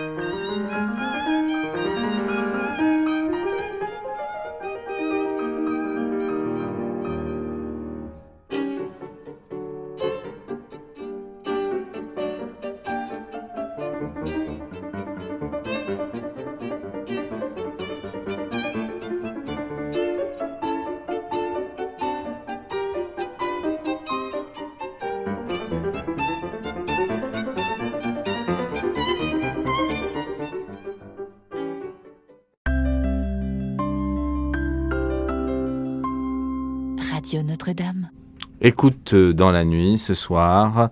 Croyez-vous au miracle C'est le thème de notre émission. Je rappelle notre numéro de téléphone, le numéro magique que vous connaissez tous 01 56 56 44 00. 01 56 56 44 00. Avec nos invités ce soir, le père Thierry Lacomblaise, prêtre TikToker. Euh, on va lui laisser un petit moment pour nous exprimer euh, ce que c'est que ce- cette affaire de TikTok. Et puis euh, Valérie Decaux qui vient nous témoigner un, un- oui, on peut dire une histoire, un récit bouleversant de ce miracle. Et puis également, à côté de nous, Louis, son mari, qui va nous exprimer lui aussi quelle a été sa réaction après euh, bah, cette inouïe de Dieu, cette euh, rencontre, cette guérison miraculeuse. Euh, Louis, alors dites-nous un peu comment vous avez vécu la chose, euh, non pas en tant qu'ayant vécu vous-même ce miracle, mais en tant que premier témoin. Eh ben, le premier témoin, il a été bouleversé. Ma femme est arrivée, j'étais dans mon canapé. Oui. Avec, ça, c'est pas très bien, ça. J'attendais ma femme à la maison. En regardant la télé. D'accord, passons. Alors, Et je vois ma femme euh, brandissant ses cannes en me disant euh, C'est fini, je suis guéri. Et là, ma première réaction intérieure, c'est Je ne la crois pas. Et je lui demande Mets-toi à genoux, lève-toi. Mets-toi à genoux, lève-toi. Mets-toi à genoux, lève-toi. et pas pour rendre grâce. Et pas pour rendre grâce, tout simplement, c'est parce que euh, durant ces 10 ans, 11 ans, je, Dix. je- je me perds dans les années, euh, Valérie pouvait plus se mettre à genoux au moment de l'offertoire à la messe. Et moi, je me mettais pas à genoux, et elle ne le savait pas, à ce moment-là, en tous les cas. Et pour le coup, je, je m'étais mis à genoux pour elle. Et pour moi, ça avait une importance essentielle qu'elle se mette à genoux, qu'elle se mette debout. Et j'ai pleuré. Et j'ai pleuré sur deux choses, et particulièrement sur une chose. La première chose, c'est euh, une forme d'émerveillement. Et la deuxième chose, c'était sur mon manque de foi. Ah, intéressant. J'ai pleuré sur mon manque de foi. Mais quoi, voilà. J'ai même envie de dire que ça, ça prenait le pas sur l'émerveillement. Pourtant, Euh, vous allez à la messe, vous êtes pratiquant, euh, vous avez la foi. J'imagine que vous êtes baptisé, catéchisé, Confirmé. confirmé, pour ceux qui ne le sont pas encore, pour confirmé. ceux qui ne le sont pas encore. Donc, vous étiez sur les rails de la foi et pourtant vous dites j'ai pleuré sur mon manque de foi. Qu'est-ce J'ai que ça j'ai- pleuré sur mon manque de foi, déjà parce que euh, durant toutes ces années, il y avait, il y a eu particulièrement une période euh, où j'y ai cru, parce que euh, Valérie, à un moment, suite à un traitement, avait eu des améliorations notables, et en fin de compte, ça s'était pas, euh, ça, ça s'était pas du tout pérennisé. Et, et donc, la première chose à laquelle j'ai pensé, c'est que je me suis dit, non, ça ne va pas durer. Et, en même temps, je la voyais là avec ses. Quoi, voilà, à, se mettre debout, à se mettre à genoux, alors qu'elle était incapable de faire ça euh, quelques heures avant, tout du moins, quand je, quand je l'avais quittée euh, un peu plus tôt. Et je vais, et je vais, je vais, je vais, quoi, je vais terminer. Donc voilà, j'ai pleuré sur mon manque de foi, et en même temps, j'étais face euh, bah, à la réalité. La réalité, c'est ma femme, je constate qu'elle est guérie. Je ne sais pas dans quelle pérennité à ce moment-là, mais ma femme est guérie, elle est là, elle a pu ses cannes, on les met à côté du coin prière, et le lendemain, on est invité chez, chez des amis euh, pour fêter ça. Et euh, il y a une grande table, je crois qu'on devait être une petite dizaine, quelque chose. Oui, Et euh, ce qu'ils aiment bien, c'est euh, mettre une petite parole de Dieu dans une assiette retournée pour pas qu'on la voie. Chacun s'assoit où il veut, Oui. et puis retourne sa parole et puis la partage. Eh bien, j'ai reçu la parole que je devais recevoir ce jour-là. Alors dites-nous. J'ai retourné euh, mon papier, je les ai tous regardés, euh, assez euh, perturbés et en même temps émerveillés aussi. Et, et c'était dans Isaïe, et la phrase c'était C'est moi qui agis. Oui, d'accord, ça se passe au commentaire alors. Merci Louis pour ce témoignage. Anna est avec nous, je crois. Anna. Oui, bonsoir. Bonsoir Anna. Vous avez entendu comme nous ce merveilleux Oh, oui. témoignage Ah ben, bon, Ces merveilleux témoignages oui, un, un beau témoignage et puis ça me retourne. Oui. Alors, dites-nous, euh, Anna, euh, ce, qui, ce qui vous touche, quelle est votre expérience peut-être? Est-ce que vous avez Moi- effectivement vécu quelque chose de l'ordre du miracle? Voilà, j'avais 9 ans. J'ai contracté, c'était l'épidémie de la rougeole. J'étais à l'internat de l'excellence de, des îles Wallis. Oui. Je viens de, je suis originaire des îles Wallis. Et j'ai encore des témoins qui sont vivants. Le père Jopitre, euh, euh, originaire du Loiret, père François Jopitre, qui, qui, qui vit toujours là-bas. Oui. Et père et sœur Ida, originaire de la Haute-Savoie, qui est en Nouvelle-Calédonie maintenant, Oui. retraitée. Voilà, j'avais contracté ce- cette rougeole qui m'a handicapée jusqu'à maintenant, qui m'a laissée malvoyante. Et j'avais les yeux fermés, j'étais tombée dans le coma. J'avais les yeux fermés, j'étais euh, les, les- la, la bouche fermée, j'étais alimentée sous perfusion. Oui. On m'a laissé pour aveugle. Les médecins euh, disaient que je n'allais plus revoir. Oui. Et mais Wallis, vous savez bien que Wallis, c'est une théocratie. Euh, Wallis était à 100% catholique à ce moment-là, cette Oui. période-là. Et dans, tout- dans toutes les messes, c'était, il y avait toujours une prière pour moi, une intention pour moi. Et quand on sonnait le glas pour annoncer le- un décès, c'était la petite Anna qui est morte. Voilà. Et une sœur religieuse, qui est une parenté à moi, Mhm. m'a posé cette question est-ce que je crois en Dieu? À 9 ans Est-ce que je crois? Quand je suis sortie du coma Elle m'a dit est-ce que je crois au miracle? Et Oui. j'ai dit oui. Oui. Et tout le monde s'est mobilisé et a fait une neuvaine à Notre-Dame de Lourdes. Oui. Et au bout de, je crois, de 15e jour, 15e Oui. jour, elle m'a ouvert les yeux avec une lame de rasoir. Ah bon? C'est étrange ça. Voilà, personne ne va croire. Elle m'a ouvert les yeux avec une lame de rasoir parce que les médecins étaient, étaient, étaient tous, euh, bah, c'est-à-dire ils m'ont laissé pour aveugle. Ils disent qu'il n'y a rien à faire. Ah oui. Je vais rester aveugle. Et j'avais la bouche fermée aussi. Vous savez Oui. Parce Et alors que Tout ça, ben, j'ai j'ai la bouche ouverte. puis- Oui, j'entends bien. Ça, j'entends bien. Oui. Les yeux, je peux pas dire, mais la bouche, ça, ça va, ça Ouais, je suis fonctionne. une grande bavarde jusqu'à maintenant. Non, c'est bien. Et puis, euh, et puis voilà, et puis tout le monde était. Ben voilà, Et vous avez recouvré la vue partiellement? Oui, voilà. Et j'ai eu que deux dixièmes, mais j'ai fait tout mon parcours euh, scolaire et professionnel sans avoir. euh, et bon, maintenant, je suis toujours malvoyante. J'ai commencé à perdre la vue. Hmm. Mais au moins, j'ai profité. J'ai 57 ans. Hmm. Je vais avoir mes 5 58 ans. Mais j'ai bien retrouvé la vue. Oui, ça Et vous moi, a permis de vivre. Oui. Et je peux vous dire que je suis forte aujourd'hui grâce à ma foi et ma foi. Je ne peux pas être ingrat envers Dieu. Jusqu'à maintenant, ma force, on me dit toujours où je puise ma force, ben, c'est dans ma foi. Et je remercie aussi, à la même occasion, tous les, le- surtout les, euh, les missionnaires français, parce que si j'étais devenue catholique, si chez moi est devenu euh, un, un territoire chrétien, c'est-à-dire Oui. évangélisé par euh, les missionnaires français. Et, je ne, et voilà, je, je remercie tous ceux qui ont donné de leur vie et qui sont partis loin de Jésus pour nous évangéliser. Oui. Voilà. Merci Anna de ce témoignage. Merci beaucoup euh, beaucoup d'a- d'auditeurs ce soir en ligne. Donc Anna, je ne peux pas vous garder davantage. Oui, mais, oui, oui, voilà, mais vous pouvez rappeler quand vous voulez, puisque votre Oui. bouche fonctionne très bien. Voilà. On l'a remarqué. Oui, ben, Merci Anna, remercie. merci beaucoup de votre appel. Merci, à bientôt. À À très bientôt. Au revoir. Alain au téléphone. Alain, Bonsoir. bonsoir, Alain. Frédéric. Bonsoir, Bonsoir. Frédéric. Bonsoir, Bonsoir. Père Thierry. Oui. Voilà. Et nos ça va, ça va. Nîmes, il faisait beau aujourd'hui. Il faisait beau. Ah bon, il faisait beau à Nîmes, hein, là, là. C'est vrai Je pense il y que. avait du oui. soleil, il y avait du soleil, il y avait du Bon. soleil. J'ai pu faire le, le grand miracle que, que Dieu m'a donné Ah oui. que je peux le regarder, ce qui est impossible, mais je peux le regarder. Voilà. D'ailleurs, le pape François disait le 1er janvier 2019, il est impossible de regarder ni Dieu ni le soleil. Oui, et alors vous, Alain, vous pouvez euh, regarder le soleil. D'ailleurs, je vous invite, si vous voulez, je vous paye euh, le voyage, je vous rembourse. Vous venez à Nîmes, euh, à- au 21 Notre-Dame, appartement D'accord. 63, je vous le montrerai. D'accord, bah, si vous me remboursez le voyage, euh, j'envisagerai la chose. Alors, vous pouvez regarder le soleil dans les yeux sans cligner de l'œil, c'est ça? Sans avoir de douleur de... Je Oui. 10, 15, 20 minutes. Ouh là là, c'est peut-être pas très bon ça, Alain. Non, mais ça vous fait rien. vous. Ça, Regarder Dieu, c'est très bon.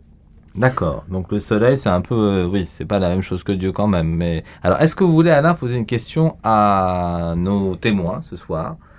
À Louis Oui, ou Valérie? Oui. les, les miracles se font parce que je suis thaumaturge aussi. Ah bon? J'impose les mains sur la tête, je fais le Notre Père, et il se passe ce qui doit se passer. Alors, expliquez-nous ça. Est-ce que vous avez un exemple d'un- d'un- d'une guérison qui vous a peut-être un Une- peu... Des noms, je- mademoiselle Lydia Finoski, Tony du, du restaurant El Toro, euh, au, au- au bar-restaurant à côté de chez moi. Oui, alors sans, trop entrer dans le détail, mais dites-nous peut-être une pathologie, puis quelque chose que vous auriez pu retirer Alors, grâce à une prière. pas- le dernier miracle en date sur moi, je suis tombé le 20 décembre 2021 de mon balcon du troisième étage. Oh là là. Je suis dans l'ambulance, j'étais considéré comme mort. Mhm. Quand je suis arrivé à l'hôpital de Carrémo, Carrémo à Nîmes, on m'a dit que a- euh, enfin, on a dit à mes parents que je n'avais aucune chance. Et Je suis mort, et je suis décédé cinq fois et tout est reparti et je suis là vivant. Je je vous parle au téléphone. Comme vous dites, vous êtes décédé cinq fois, c'est-à-dire que vous avez eu des, moments où mon, mon cœur s'est arrêté cinq fois. Et j'avais les jambes brisées et le ventre ouvert. D'accord. Bon, donc ça, oui, c'est une sorte de miracle. Oui, ça, c'est vrai. Oui. On m'appelle d'ailleurs dans mon immeuble le ressuscité. Ah oui, c'est pas mal. C'est pas mal. Est-ce que vous avez une question à poser alors, Alain? Dites-nous. À Valérie, peut-être. Ou au Père Euh, Louis Et une- je vais vous, vous dire, c'est juste une, une phrase d'Albert Einstein. Oui. Si tu veux comprendre la vie, tu dois te poser deux questions. La troisième en découlera d'elle-même. Oui. Premièrement, la vie est un miracle. Deuxièmement, dans la vie, tout est miracle. Si tu n'as pas compris ça, tu n'as rien compris à la vie. D'accord, donc la vie est un miracle en elle-même. On en reparlera, je pense, après. Merci Alain, merci infiniment pour cet appel. Il y a beaucoup de monde ce soir à l'antenne, donc je vais essayer de prendre le plus d'auditeurs possible. Merci Alain, Merci, merci. et embrasser le soleil pour nous, parce qu'à Paris, il n'y a pas beaucoup de soleil. Voilà. Allez, à bientôt Alain, merci. Alors, Oui, nous avons, à bientôt, nous avons Mathieu qui nous appelle de Rennes. Oui. Alors, mon cher Mathieu, dites-nous. je, je vais vous expliquer comment la, Ah. comment, euh, la vie est, est apparue miraculeusement. Ah bon, sur Terre, vous voulez dire? Alors, euh, sur, euh, en fait, dans un autre univers, mais avec notre univers. Euh, Je ne comprends pas. Alors dites-nous. Je ne comprends pas. Alors, no- no- la, la vitesse, notre vitesse est lente sur Terre. Oui, La vitesse de la planète Terre est plus rapide que notre vitesse. oui, La vitesse de la galaxie est encore plus rapide. oui. Donc, du coup, la, la vie est née avec une vitesse infinie. Oui, oui, on peut dire ça, mais c'est pas bon, enfin voilà. D'accord, et alors pour en venir où Cette vitesse Et bien, en fait, l'âme régule la vitesse. Ah oui, oh là là, bah ça c'est très conceptuel alors. Hein. L'âme régule la vitesse, d'accord. Bon, et alors nous on est très lent, on est rapide, on est comment? Je ne sais pas. On est lent dans une vitesse qui est plus rapide. D'accord. Euh, alors Mathieu, en dehors de ces faits, disons un petit peu euh, astrophysiques, est-ce que vous auriez une question à poser à nos invités en ce qui concerne les miracles ou le miracle, l'intervention divine? Euh, Est-ce que vous avez déjà co- connu Jésus? Ah, bah, j'ai l'impression que j'ai l'impression qu'ils l'ont rencontré. Mais on va les laisser répondre. Alors Valérie, peut-être d'abord, est-ce que vous avez l'impression d'avoir rencontré Jésus, euh, peut-être même avant ce fameux miracle et... Qu'est-ce que vous, vous pensez? Le jour de, on va dire, de ma conversion, Oui. le jour où j'ai reçu l'effusion de l'esprit, c'est-à-dire que l'esprit qui donne vie, cette euh, brise légère reçue, Oui. à peu près à un mètre de moi, j'ai senti une présence et une voix qui m'a dit d'une voix douce et suave, je t'aime.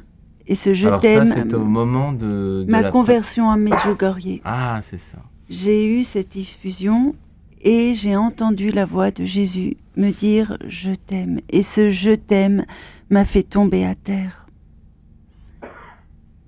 Alors Mathieu, voilà, ça dépasse toutes les vitesses connues, ça, non? Oui. Oui. Bah, en fait, j'ai- j'ai- moi, j'ai j'ai- j'ai- j'ai pas, j'ai pas dormi pendant trois jours sans être fatigué, moi.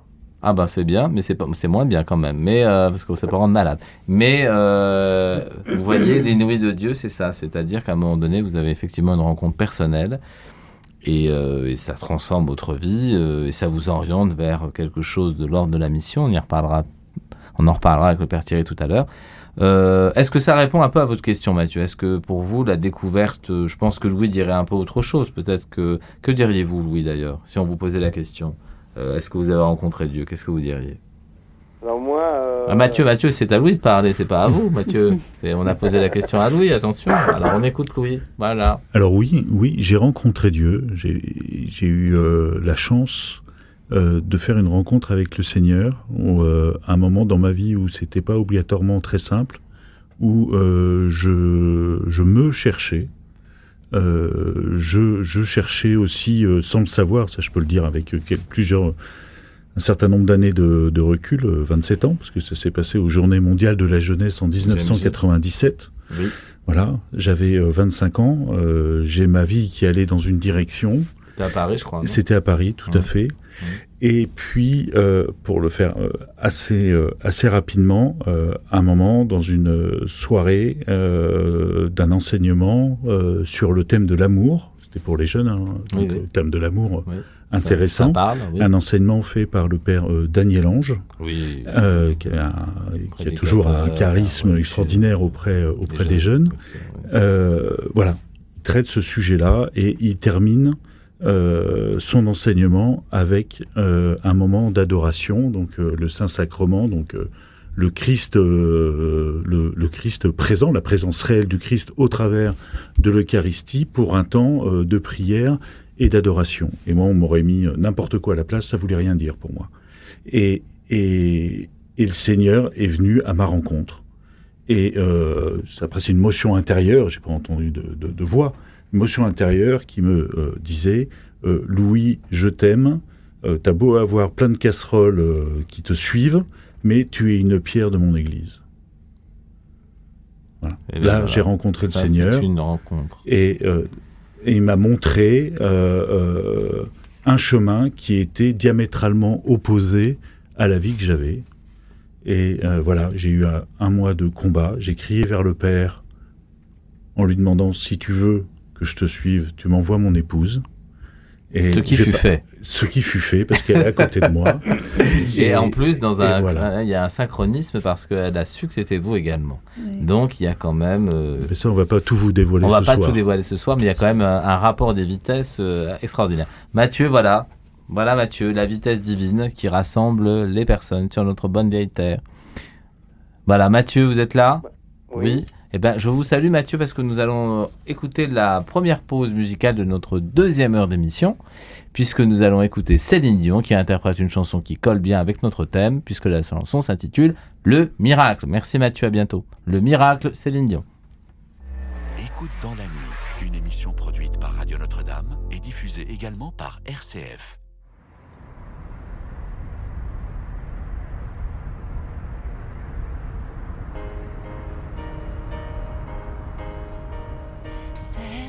Bonheur quand il vient. Écoute les murmures et les lents dessins du fleuve rouge et mauve qui coule en nos seins. Ces dangers, ces ravins. Pleure la lumière quand elle meurt, puis hurle sous la lune comme ça l'air de rien. Devant la nuit immense et jusqu'au matin, toucher le lointain.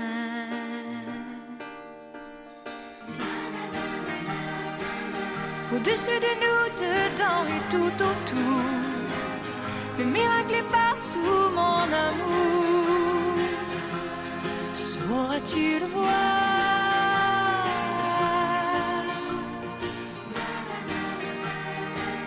Au cœur de nos cœurs, au-delà des contours, le miracle est partout, mon amour.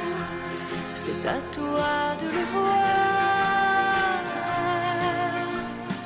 Terre ta douleur quand elle brille, partage tes envies, tes jeux, tes prodiges. Le long de tes racines, ces voix qui grésillent, va défier tes vertiges.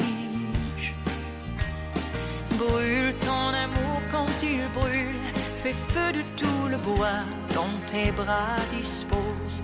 Étonne-toi du fond de ta moindre cellule, n'oublie jamais les roses.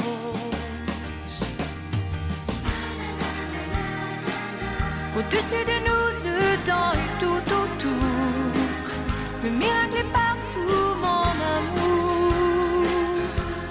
Sauras-tu le voir?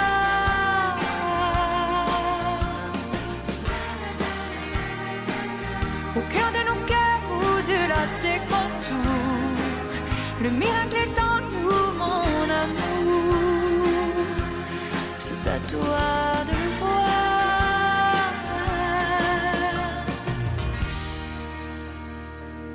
Au cœur de nos cœurs et dans le point du jour, le miracle est en nous, mon amour. C'est à toi de le voir.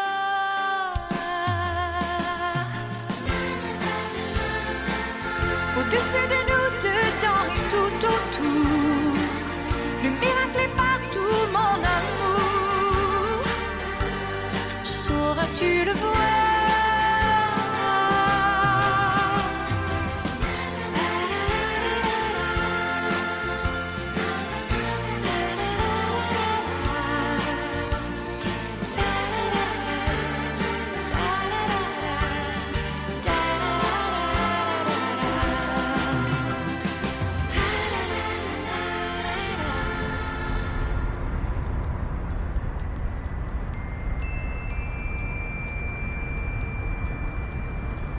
Céline Dion, Céline Dion, le miracle. Nous parlions en antenne évidemment de miracle et de guérison, ce qui tombe plutôt bien car Nicole est avec nous. Oui, bonsoir. Bonsoir Nicole. Bonsoir.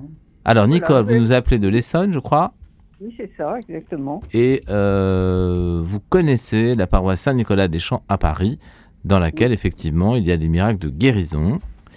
Et cette paroisse reçoit d'ailleurs des chrétiens, mais aussi des juifs, des bouddhistes, enfin beaucoup de gens différents, Exactement. des gens qui n'ont pas la foi d'ailleurs non plus, mais qui viennent chercher quelque chose et qui euh, sont très souvent portés dans la prière. Et effectivement, on constate bon nombre de guérisons. Alors, est-ce que vous voulez nous parler de Saint-Nicolas des Champs? Euh, oui, tout à fait. Il y a euh, depuis euh, de longues années la prière des malades le Oui. jeudi Oui. soir, en, en fin d'après-midi, à 18h15 jusqu'à 19h45. Il faut venir en avance parce que sinon on n'a pas de place assise. Et c'est plein à Oui, craquer. c'est plein à craquer, c'est vrai. y aller très tôt. Très Si tôt. on peut y aller même à l'heure du, du chapelet à 17h15, Oui, on est un peu plus assuré d'avoir de la place. oui, c'est vrai. C'est absolument extraordinaire parce que euh, il y a une présentation, une lecture, euh, des témoignages qui sont euh, soit euh, écrits, soit euh, parlés et transmis aux prêtres qui sont là. Et euh, ensuite, un temps de louange. Oui. Et après, le Saint-Sacrement est emmené dans toute l'église par un, un prêtre précédé d'un- d'une personne avec une petite bougie. et les gens sont absolument euh, pleins de ferveur. Et euh, le Saint-Sacrement s'arrête souvent devant euh, des personnes. Et pendant toute la cérémonie, c'est ce qui se passe dans toutes les allées de la de Saint-Nicolas et c'est Jésus euh, vivant, c'est ce qui nous est dit, c'est Jésus vivant qui se promène et qui vient voir les différentes plein de gens. Et il y a des témoignages ensuite ou des euh, priants euh, qui ont les charismes d'avoir des paroles du Seigneur et qui annoncent des guérisons en tout genre. Ça peut être une très grande maladie, comme ça peut être une toute, toute petite chose, ça peut être une cassure, n'importe quoi, pour des gens qui sont sur place, comme en dehors, ailleurs, à l'hôpital, puisque les gens qui sont là euh, prient, prier pour d'autres, bien sûr. donne des, voilà, donne des intentions au Seigneur qu'on marque aussi sur des petits papiers qui sont mis ensuite dans des corbeilles et une corbeille centrale devant l'autel. Et euh, après, une fois que la cérémonie est terminée, euh, il y a euh, des possibilités de témoigner auprès de personnes qui recueillent les témoignages derrière le banc d'œuvre. Et puis la cérémonie se, termine aussi par une prière à la Sainte Vierge. Et c'est absolument magnifique parce que toutes ces guérisons sont tellement frappantes. Quand vous, en- vous entendez ça, vous vous dites que c'est miraculeux. On vous dit que même une personne qui est à l'hôpital ou qui est chez elle est en train d'être guérie par le Seigneur. Et ce que, ce que disait cette dame euh, qui avait eu ces terribles douleurs de la maladie de Lyme, Oui. euh, on entend ça tout le temps à Saint-Nicolas, les gens qui ont les jambes qui frémissent, qui guérissent, une douleur épouvantable et puis ensuite une chaleur ou, ou un bonheur dans le, dans le cœur euh, donné par le Seigneur. Euh, Euh, Nicole, est-ce que, voilà. que vous avez une question à poser à nos invités?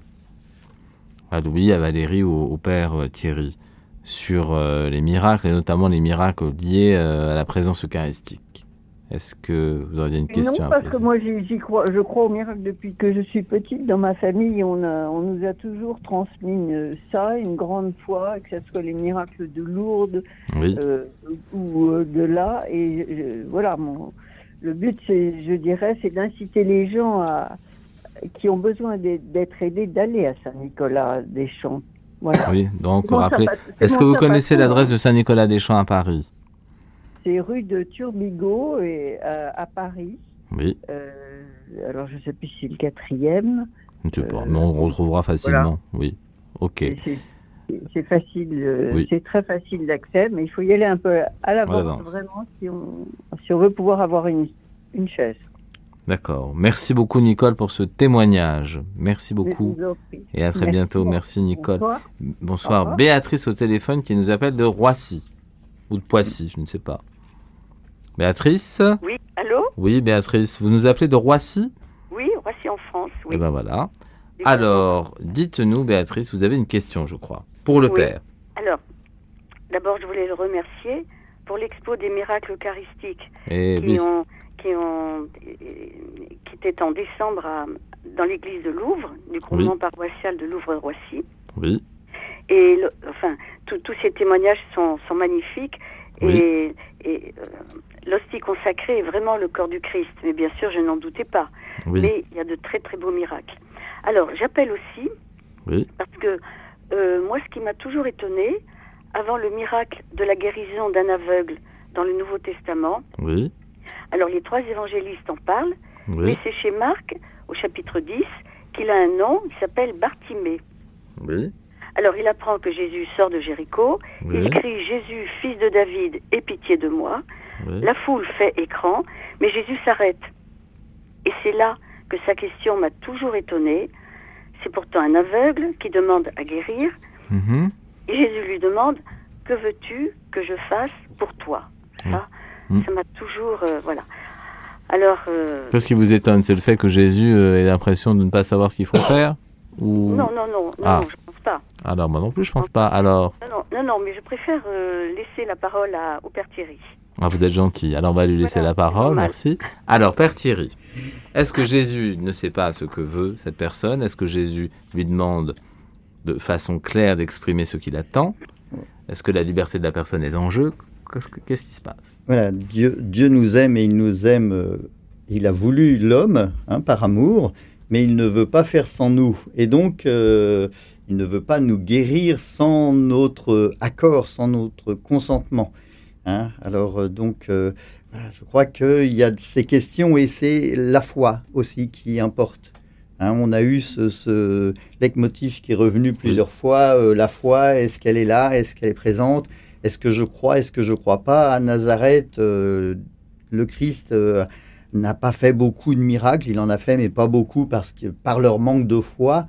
Et là, on voit bien que à d'autres endroits, par exemple, quand on descend le paralysé, eh bien, voyant leur foi, hein, euh, Les toucher. voilà, et voilà, il, euh, il va euh, créer ce miracle, l'aveugle de Bartimée, euh, eh bien, il, euh, il se bat corrélion. Mais ce qui est important pour l'aveugle de Bartimée aussi, c'est de voir que une fois guéri, il va se mettre à la suite du Christ. hein. il va devenir disciple du Christ.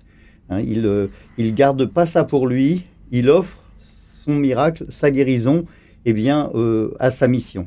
C'est aussi beaucoup dans les, dans les miracles, il y a euh, une suite. Valérie, vous vouliez ajouter quelque chose? Oui, c'est c'est tout à fait juste. Le Seigneur a besoin de notre oui, de notre fiat. Et moi, il est passé par la naturopathe qui s'occupait de moi. Elle m'a demandé euh, si aujourd'hui c'est la volonté du Seigneur de vous guérir. Qu'est-ce que vous répondez? Je lui ai répondu, si c'est sa volonté, je l'accepte, parce que jusqu'à présent, je n'avais rien demandé du tout à Dieu. Et donc, je lui dis, si c'est sa volonté, je l'accepte. Cette question m'a complètement bouleversée. Alors je suis partie à Notre-Dame des Victoires et j'ai dit à Marie, j'ai dit Marie, si c'est vraiment la volonté de Dieu, de volonté de ton fils de me guérir, et la victoire. Un mois et demi après, je me rendais à cette soirée et le Seigneur m'a guéri.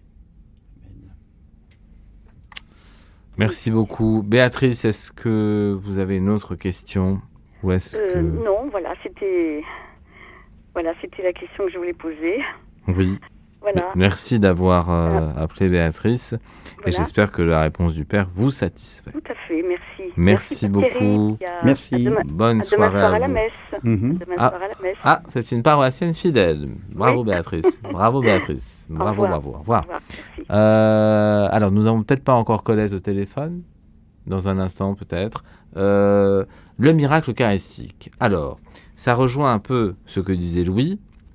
Louis, pendant les JMJ de 1997, avec le père Daniel Ange, devant l'Eucharistie, il se passe quelque chose. Oui. Euh, Carlos euh, Acutis. Acutis, euh, italien, qui a mis en place, je crois, sur les réseaux sociaux une exposition concernant les miracles eucharistiques, Mhm. mais de façon numérique, enfin, virtuelle. Mhm. Euh, est-ce qu'il avait, est-ce qu'il avait fait une rencontre aussi un peu déterminante grâce à l'Eucharistie, on peut imaginer? Alors oui, alors il communiait tous les jours quand même, euh, à son âge, hein, moins de 15 ans, euh, aller à la messe Rare. tous les jours, Un petit peu, euh, oui, voilà. un. C'est une exposition qui est- qu'il a fait par ordinateur, mais qui était physique. Et il l'a pas vue puisque euh, il était à l'hôpital quand quand l'exposition a été ouverte. hein. Ah oui, d'accord. Et donc, mais Il est mort très jeune, faut le il- rappeler. oui, il est mort à 15 ans. hein. Et donc cette exposition, elle a été à Lourdes, à Louvre, chez nous euh, Oui, dans, la, pardon. dans la paroisse. Oui. Euh, Je suis un peu avec Lourdes, euh, Oui, voilà. Euh, êtes passé de Lourdes à Louvre. Voilà, et, et donc pendant un mois, et- et il y a euh, des miracles qui ont été vraiment merveilleux et, et des miracles eucharistiques qui ont été dus aussi, on parlait de la foi, par un, manque de foi potentiel de certains prêtres. Et pour que, euh, au moment de l'Eucharistie, eh bien, le- l'hostie se transformait, euh, euh, voilà, en, en- en sang du, du corps et sang du Christ, et pour euh, raffermir la foi du, Alors- du prêtre. Alors, on va, on va entendre Colette qui est avec nous. Colette, Oui, Colette, vous aviez une question, je crois, euh, pour euh, Valérie. parce que j'ai entendu la- une personne qui avait Oui. été miraculée Oui, et qui avait des enfants et un mari. Oui, elle, oui, je confirme. Oui, son mari est là et Mm. ses enfants ne sont pas là. Mais, oui, oui. Alors, oui. elle a été à Lourdes ou quoi? Ah, ah, ou quoi? Non, c'était pas vraiment à Lourdes. Alors, on va pas réécouter complètement le témoignage de Valérie, mais sur la petite fiche Je qui... n'entends pas, vous parlez trop Ah, vite. je parle trop vite, je vais parler moins vite. Alors, pour ce qui est du témoignage de Valérie. La question que j'ai sur la fiche et que vous vouliez poser, Colette, c'est de savoir si ce miracle a été reconnu Par deux médecins. par deux médecins. Euh, voilà, est-ce que ce miracle va un jour, euh, va un jour être reconnu par l'Église peut-être ou les autorités? Alors, est-ce que c'est le cas, euh, Valérie? Est-ce que vous avez suivi une démarche particulière avec l'Église pour faire reconnaître ce miracle? Non, je ne suis. Non. Je suis allée voir seulement mon généraliste Oui. et la seule chose qu'il a trouvé à faire, c'est de pleurer. Ah bah alors si tout le monde pleure, alors ça, ça Voilà. ne va pas. hein, Ça que- euh, C'est quelqu'un qui n'a pas du tout la foi, Oui, mais elle a été totalement bouleversée. d'accord. Par contre, Tant euh, pour vous, madame. Mais euh, euh, moi, j'ai eu le procès en reconnaissance d'une personne qui a été miraculée à Lourdes. Il paraît qu'il faut au moins que deux médecins le reconnaissent. Oui, et pas, et- et Moi, pas tant que. mieux pour vous, je suis ravie pour vous. Oui. Mais qu'est-ce que vous voulez dire par là, Colette? Il faut essayer de faire reconnaître ce miracle pour que ça profite à tout, pour que ça profite à l'ensemble des croyants, c'est ça un peu l'idée? Oui. D'accord. la, per- la personne suivante a dit On m'a ouvert les yeux avec des lames de rasoir. Oui, ça c'est pas très académique. Ça, je me permets d'en douter. Je Et ne sais pas, moi je, oui, je remets pas en cause. Enfin bon, je ne sais pas, je ne sais pas. je dis ce que je pense, c'est tout. Oui, Et oui. puis après, elle a dit Je redeviens aveugle. Oui. Qu'est-ce que ça veut dire Ah bah, je ne sais pas, On faudra lui poser la question. Oui, il faudra lui poser la question. En fait, c'est pas vraiment ce qu'elle dit, c'est que bon, enfin, elle a eu un problème. Elle a eu un problème, disons, euh, un problème, euh, oui. Vous savez, c'est pas très vrai tout ça. Ah bah, je me permets je pas de juger. Pas de moi. Madame Va- de Valérie. Oui, oui. Non, non, mais on, on- on ne juge pas le, le témoignage des auditeurs. hein. Alors, sachez quand même que ouvrir euh, des paupières aux lames de rasoir, ça se fait. Hein voilà. Ça se fait Ça se fait, madame. Eh oui, ça se fait. Vous êtes médecin ou vous êtes Non, mais j'ai fait de la boxe. Alors, sachez que ça se fait. Voilà, Je madame. m'en ai pas fait. Eh ben voilà. Mais vous n'avez pas fait de boxe, vous. Voilà, c'est pour ça. Ah non, pas du tout. Eh ben voilà. Donc si vous aviez boxé, vous sauriez que ça se fait. C'est pas très bien d'ailleurs parce que ça laisse des traces. Voilà, ma chère Colette. Je Merci, mais je doute de tout ce que j'entends. me ne doutez pas, ayez la foi. Euh, merci beaucoup Colette de votre appel. Euh, alors effectivement, par rapport au miracle eucharistique, euh, Père Thierry, vous nous disiez que ces miracles ont eu lieu à partir du moment où les prêtres n'avaient pas assez de foi. Alors quand vous dites pas assez de foi, ça veut dire quoi? Pas assez de foi en la présence réelle? C'est, oui, c'est, tous les miracles eucharistiques n'ont pas eu lieu à cause des, des prêtres, mais certains miracles eucharistiques ont eu lieu parce que lors de la consécration, les prêtres ont bah, eu euh, un manque de foi. hein, c'est ce qui est marqué sur les, panneaux euh, qu'a, fait Carlo Acutis. Et euh, le miracle a fait que euh, le prêtre eh bien, a raffermi sa foi après ça. Moi, j'ai cette grâce de croire en ce qui se passe sur l'autel et que le Christ est vraiment présent lors de, de la messe. Alors, Père, Thierry, pour préciser un petit peu pour nos éditeurs, ça voudrait dire que parmi les saints prêtres que nous connaissons tous, où- où il y a des prêtres qui ne croient pas que euh, la, la présence réelle du, du Christ est dans le- le- les, les saintes espèces. Alors, c'est- Non, c'est pas qu'il ne croit pas, c'est qu'il peut y avoir un manque de foi à certains moments. Euh, voilà, moi, je, c'est ce qui est marqué dans ces expositions. euh, je crois que c'est celle, euh, voilà, il y, en a, eu deux ou trois exemples qui ont été posés. J'ai plus ça en tête exactement, mais, mais euh, voilà, la, majeure partie des prêtres, et heureusement, eh bien, croient euh, à 100% que le Christ il se rend présent, dur comme fer, sur l'autel, dans le pain et le vin, dans ce corps et son sang. Et c'est lui que nous présentons. Et, ça, quand quelqu'un demandait tout à l'heure quand est-ce que vous avez vu le Christ, eh ben moi je le vois tous les jours à la messe. Mhm. Et, prêtres. euh, Bah, Peut-être. D'accord. On est des hommes, et voilà. Et- des doutes, disons, à la longue, peut-être. Voilà, ou peut-être certains jours euh, de fatigue ou je ne sais quoi. euh, voilà. On a attaqué peut-être par le démon. Le démon, quoi. on voit bien le, le curé d'Ars qui a été attaqué euh, jusque dans son domicile, jusque voilà. Eh bien, euh, peut-être que ces prêtres ont été attaqués par le démon. Mais il y a eu d'autres miracles eucharistiques qui ont porté du fruit pour des libérations, pour euh, des guérisons, pour euh, des, attaques de ville, etc., avec une présentation de l'ostensoir et qui a permis certains miracles qui ne sont pas forcément le miracle de l'hostie qui devient sang, corps et sang. hein. Oui. Euh, par exemple, un miracle eucharistique, euh, est-ce que ça peut être effectivement entendre une voix euh, comme Louis à l'intérieur de soi qui nous dit de faire quelque chose ou d'aller vers quelque chose? Est-ce que ça peut être une lumière qui se dégage? Est-ce que ça peut être une, une, une autre manifestation physique? Comment Est-ce qu'il y a un classement? Est-ce qu'il y a une Est-ce que comment ça se passe? Ben, Il y, a, il y a des miracles de, pendant l'ostension qui arrivent souvent, Oui. alors que ce qui peut être aussi une guérison, hein, en voyant l'ostension. Moi, c'est arrivé il y a peu de temps à la paroisse où quelqu'un est venu me voir en me disant j'avais une migraine et pendant le temps de l'ostension, vous êtes passé devant pour faire le, le signe de croix et ma migraine, elle est partie. Alors effectivement, on croit sur parole. Oui. Euh, voilà, Valérie, vous expliquez votre cas, on va pas, euh, voilà. Euh, les miracles reconnus à Lourdes, c'est différent. Il y a quand même 30 médecins qui, qui font partie de la commission, etc. Euh, il y a plus de 7000 euh, miracles qui sont déclarés, il y en a 70 qui sont retenus. Pour que le miracle soit authentifié, est-ce qu'il ne faut pas une volonté aussi de la personne qui a reçu de subir un certain nombre d'e- d'enquêtes, euh, d'être suivie C'est c'est pendant assez lourd, euh, c'est assez lourd. euh, Sœur Bernadette, vous l'avez croisée, elle le dit bien, Oui. euh, c'est assez lourd. Moi, Oui. moi, j'ai la liste de tous ceux qui sont euh, qui ont été miraculés là à Lourdes, c'est important. Est-ce que c'est ça qui est vraiment le plus important? Je crois que c'est la conséquence du, du miracle. Qu'est-ce que je fais de la grâce que j'ai reçue? Est-ce que je la garde pour moi et je l'enfouis en moi-même ou est-ce que je m'en sers pour la mettre devant, le- devant moi pour que, pas pour moi, mais pour le Seigneur que je mets devant moi? Alors moi, pour revenir à Lourdes, Oui.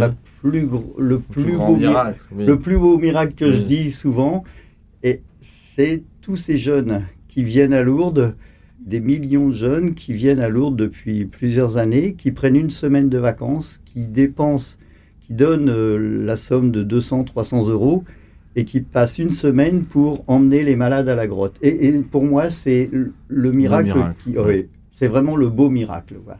Donc pour vous, le miracle, c'est pas tellement de vouloir absolument faire en sorte qu'il soit reconnu par la médecine, Mm. mais c'est plutôt de dire une fois que j'ai reçu ce miracle, je me sens missionné et je vais faire quelque chose pour les autres, pour témoigner, pour euh, aider, pour euh, Le- les miracles, quand on regarde la Bible, j'ai parcouru, hein, avant de venir, j'ai reparcouru ma Bible qui est ici et qui est bien usée.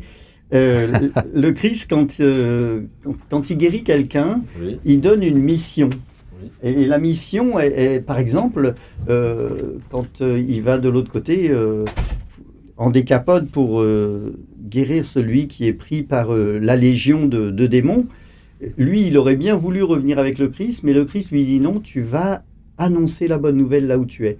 Quand on voit les lépreux, il leur dit allez vous faire voir au prêtre pour être témoin de la bonne nouvelle. C'est être témoin de la bonne nouvelle. Vous avez dit tout à l'heure les aveugles voient, etc. Mais c'est oui, mais c'est pour être témoin de la bonne nouvelle. Hein, et- Donc le vrai miracle, ou une partie de ce miracle, c'est d'arriver à pouvoir témoigner de la présence de Dieu auprès des autres. Ça, c'est miraculeux. C'est- C'est la foi. c'est ça, voilà. le- le- alors, mais d'une façon pas forcément ostentatoire, mais d'une façon euh, naturelle. euh, voilà. Euh, Vous l'avez dit, euh, quand vous êtes euh, sorti en ville euh, chez vous, les Mm. premiers qui ont été touchés, c'est ceux que vous aviez l'habitude de fréquenter, les boulangers, etc. Votre médecin Oui. Votre médecin, le boulanger, euh, ceux qui croyaient pas et qui, ont, qui vous ont vu euh, handicapé Oui. et qui vous ont vu debout et sans rien dire, mais ça suffisait pour euh, transformer leur regard. hein. Oui. Et- et je crois que ça change ça. la vie, oui. Oui, ça Mm. c'est c'est important. Ça n'est pas que, euh, enfin, il y a l'inouï de Dieu bien sûr, mais il y a aussi le témoignage et ça peut être un témoignage non verbal, pas forcément physique. On reviendra juste après la dernière euh, écoute, notre dernière écoute de ce soir, euh, Georges Brassens, qui est chanté par Maxime Le Forestier. C'est la légende de la nonne. Alors c'est une légende un peu particulière et le miracle n'est pas tout à fait celui auquel on pourrait escompter de prime abord. Voilà, Georges Brassens chanté par Maxime Le Forestier, la légende de la nonne. Écoute dans la nuit, une émission produite par Radio Notre-Dame et diffusée également par RCF. Venez-vous dont l'œil étincelle pour entendre une histoire encore? Approchez, je vous dirai celle de Donia Padilla del Flor. Elle était d'Aranjou sans tasse, les collines et les alliés. Enfants, voici les bœufs qui passent, cachez vos rouges tabliers. Il est des filles à Grenade, il en est à Séville aussi. Qui pour la moindre sérénade à l'amour demande merci. Il en est que parfois s'embrasse le soir de hardi cavalier. Enfants, voici les bœufs qui passent, cachez vos rouges tabliers.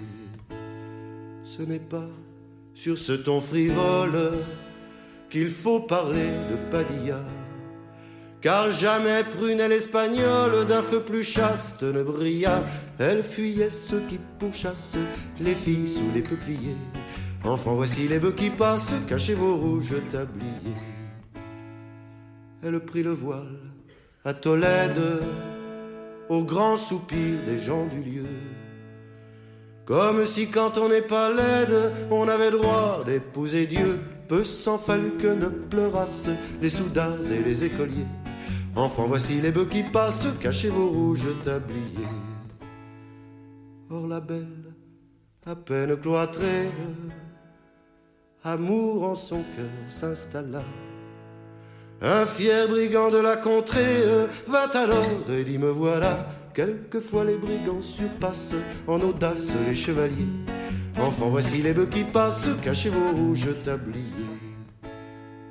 Il était laid, des traits austères, la main plus rude que le gant. Mais l'amour a bien des mystères et la nonne aime le brigand. On voit des biches qui remplacent leurs beaux cerfs par des sangliers. Enfants, voici les bœufs qui passent, cachez vos rouges tabliers. La nonne osa, dit la chronique, au brigand par l'enfer conduit. Au pied de Sainte Véronique, donner un rendez-vous la nuit, à l'heure où les corbeaux croassent, volant dans l'ombre par milliers. Enfants, voici les bœufs qui passent, cachez vos rouges tabliers. Or, quand dans la nef descendue, la nonne appela le bandit. Au lieu de la voix attendue, c'est la foudre qui répondit. Dieu voulut que ses coups frappassent les amants par Satan liés. Enfants, voici les bœufs qui passent, cachez vos rouges tabliers. Cette histoire de la novice, Saint Ildefonse abbé voulut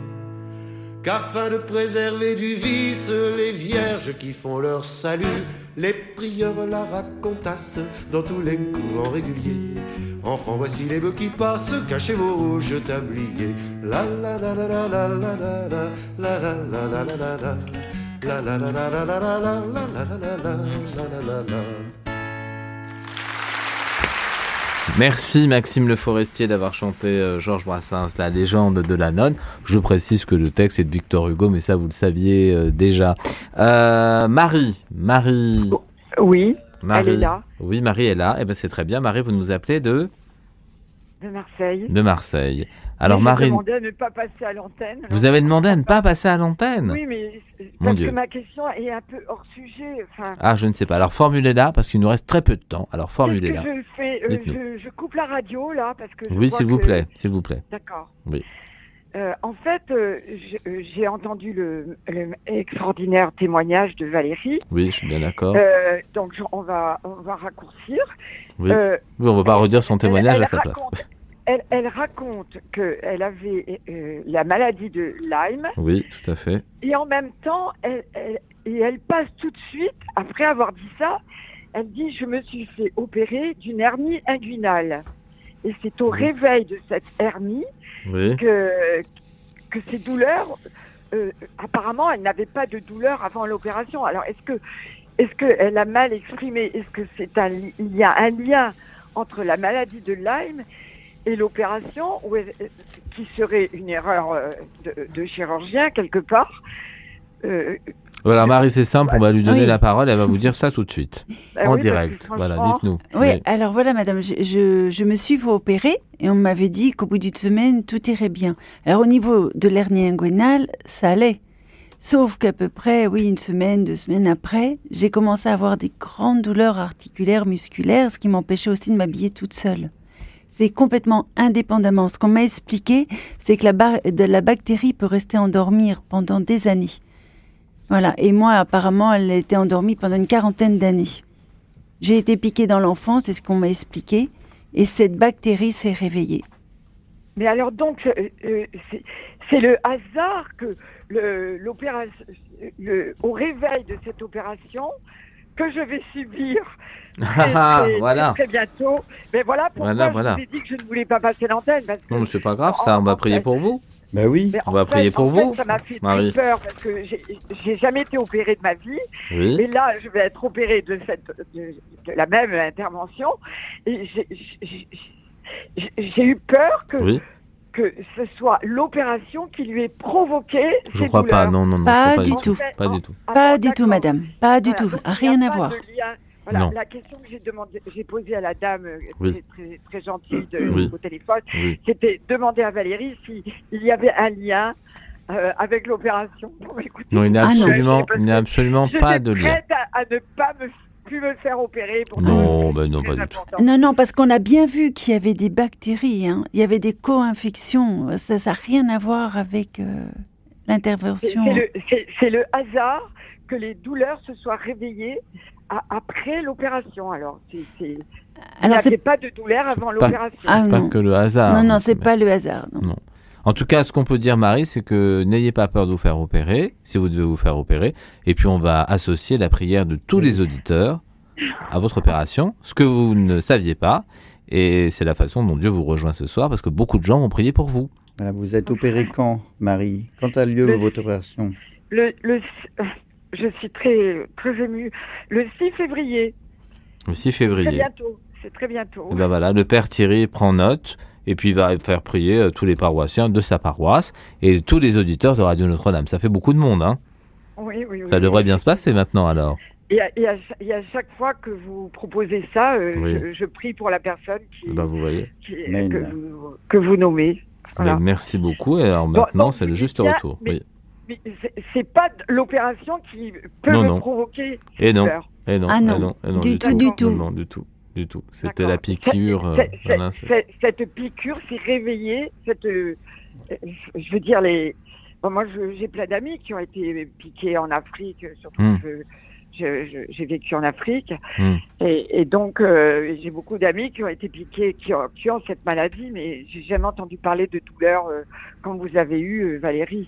Mm. Oui, ben, le corps réagit euh, différemment. Oui, oui, ouais. Voilà. Euh, merci, Ben, euh, merci ben- Marie de votre appel. Vous avez peut-être une question à poser avant de nous quitter au Père Thierry, Bah, par exemple vous, je- bah, vous m'avez a répondu, tous, Ah et, bah voilà. et le père a dit qu'il allait prier Oui. pour Oui. moi. Donc, Oui, ouais. oui, je l'ai vu, Que il a, note, il a pris note. hein, J'ai vu, il a marqué la date de l'opération. Ben voilà. vous vous rendez compte que puis-je demander de plus euh, que, que la prière? C'est magnifique. Bon, merci beaucoup, magnifique. Marie. Merci Mais- beaucoup. mais- merci beaucoup. J'aime beaucoup vos. J'en profite parce que je voulais vous l'écrire sur YouTube. Oui. Euh, J'aime beaucoup euh, votre euh, votre présence. Ah.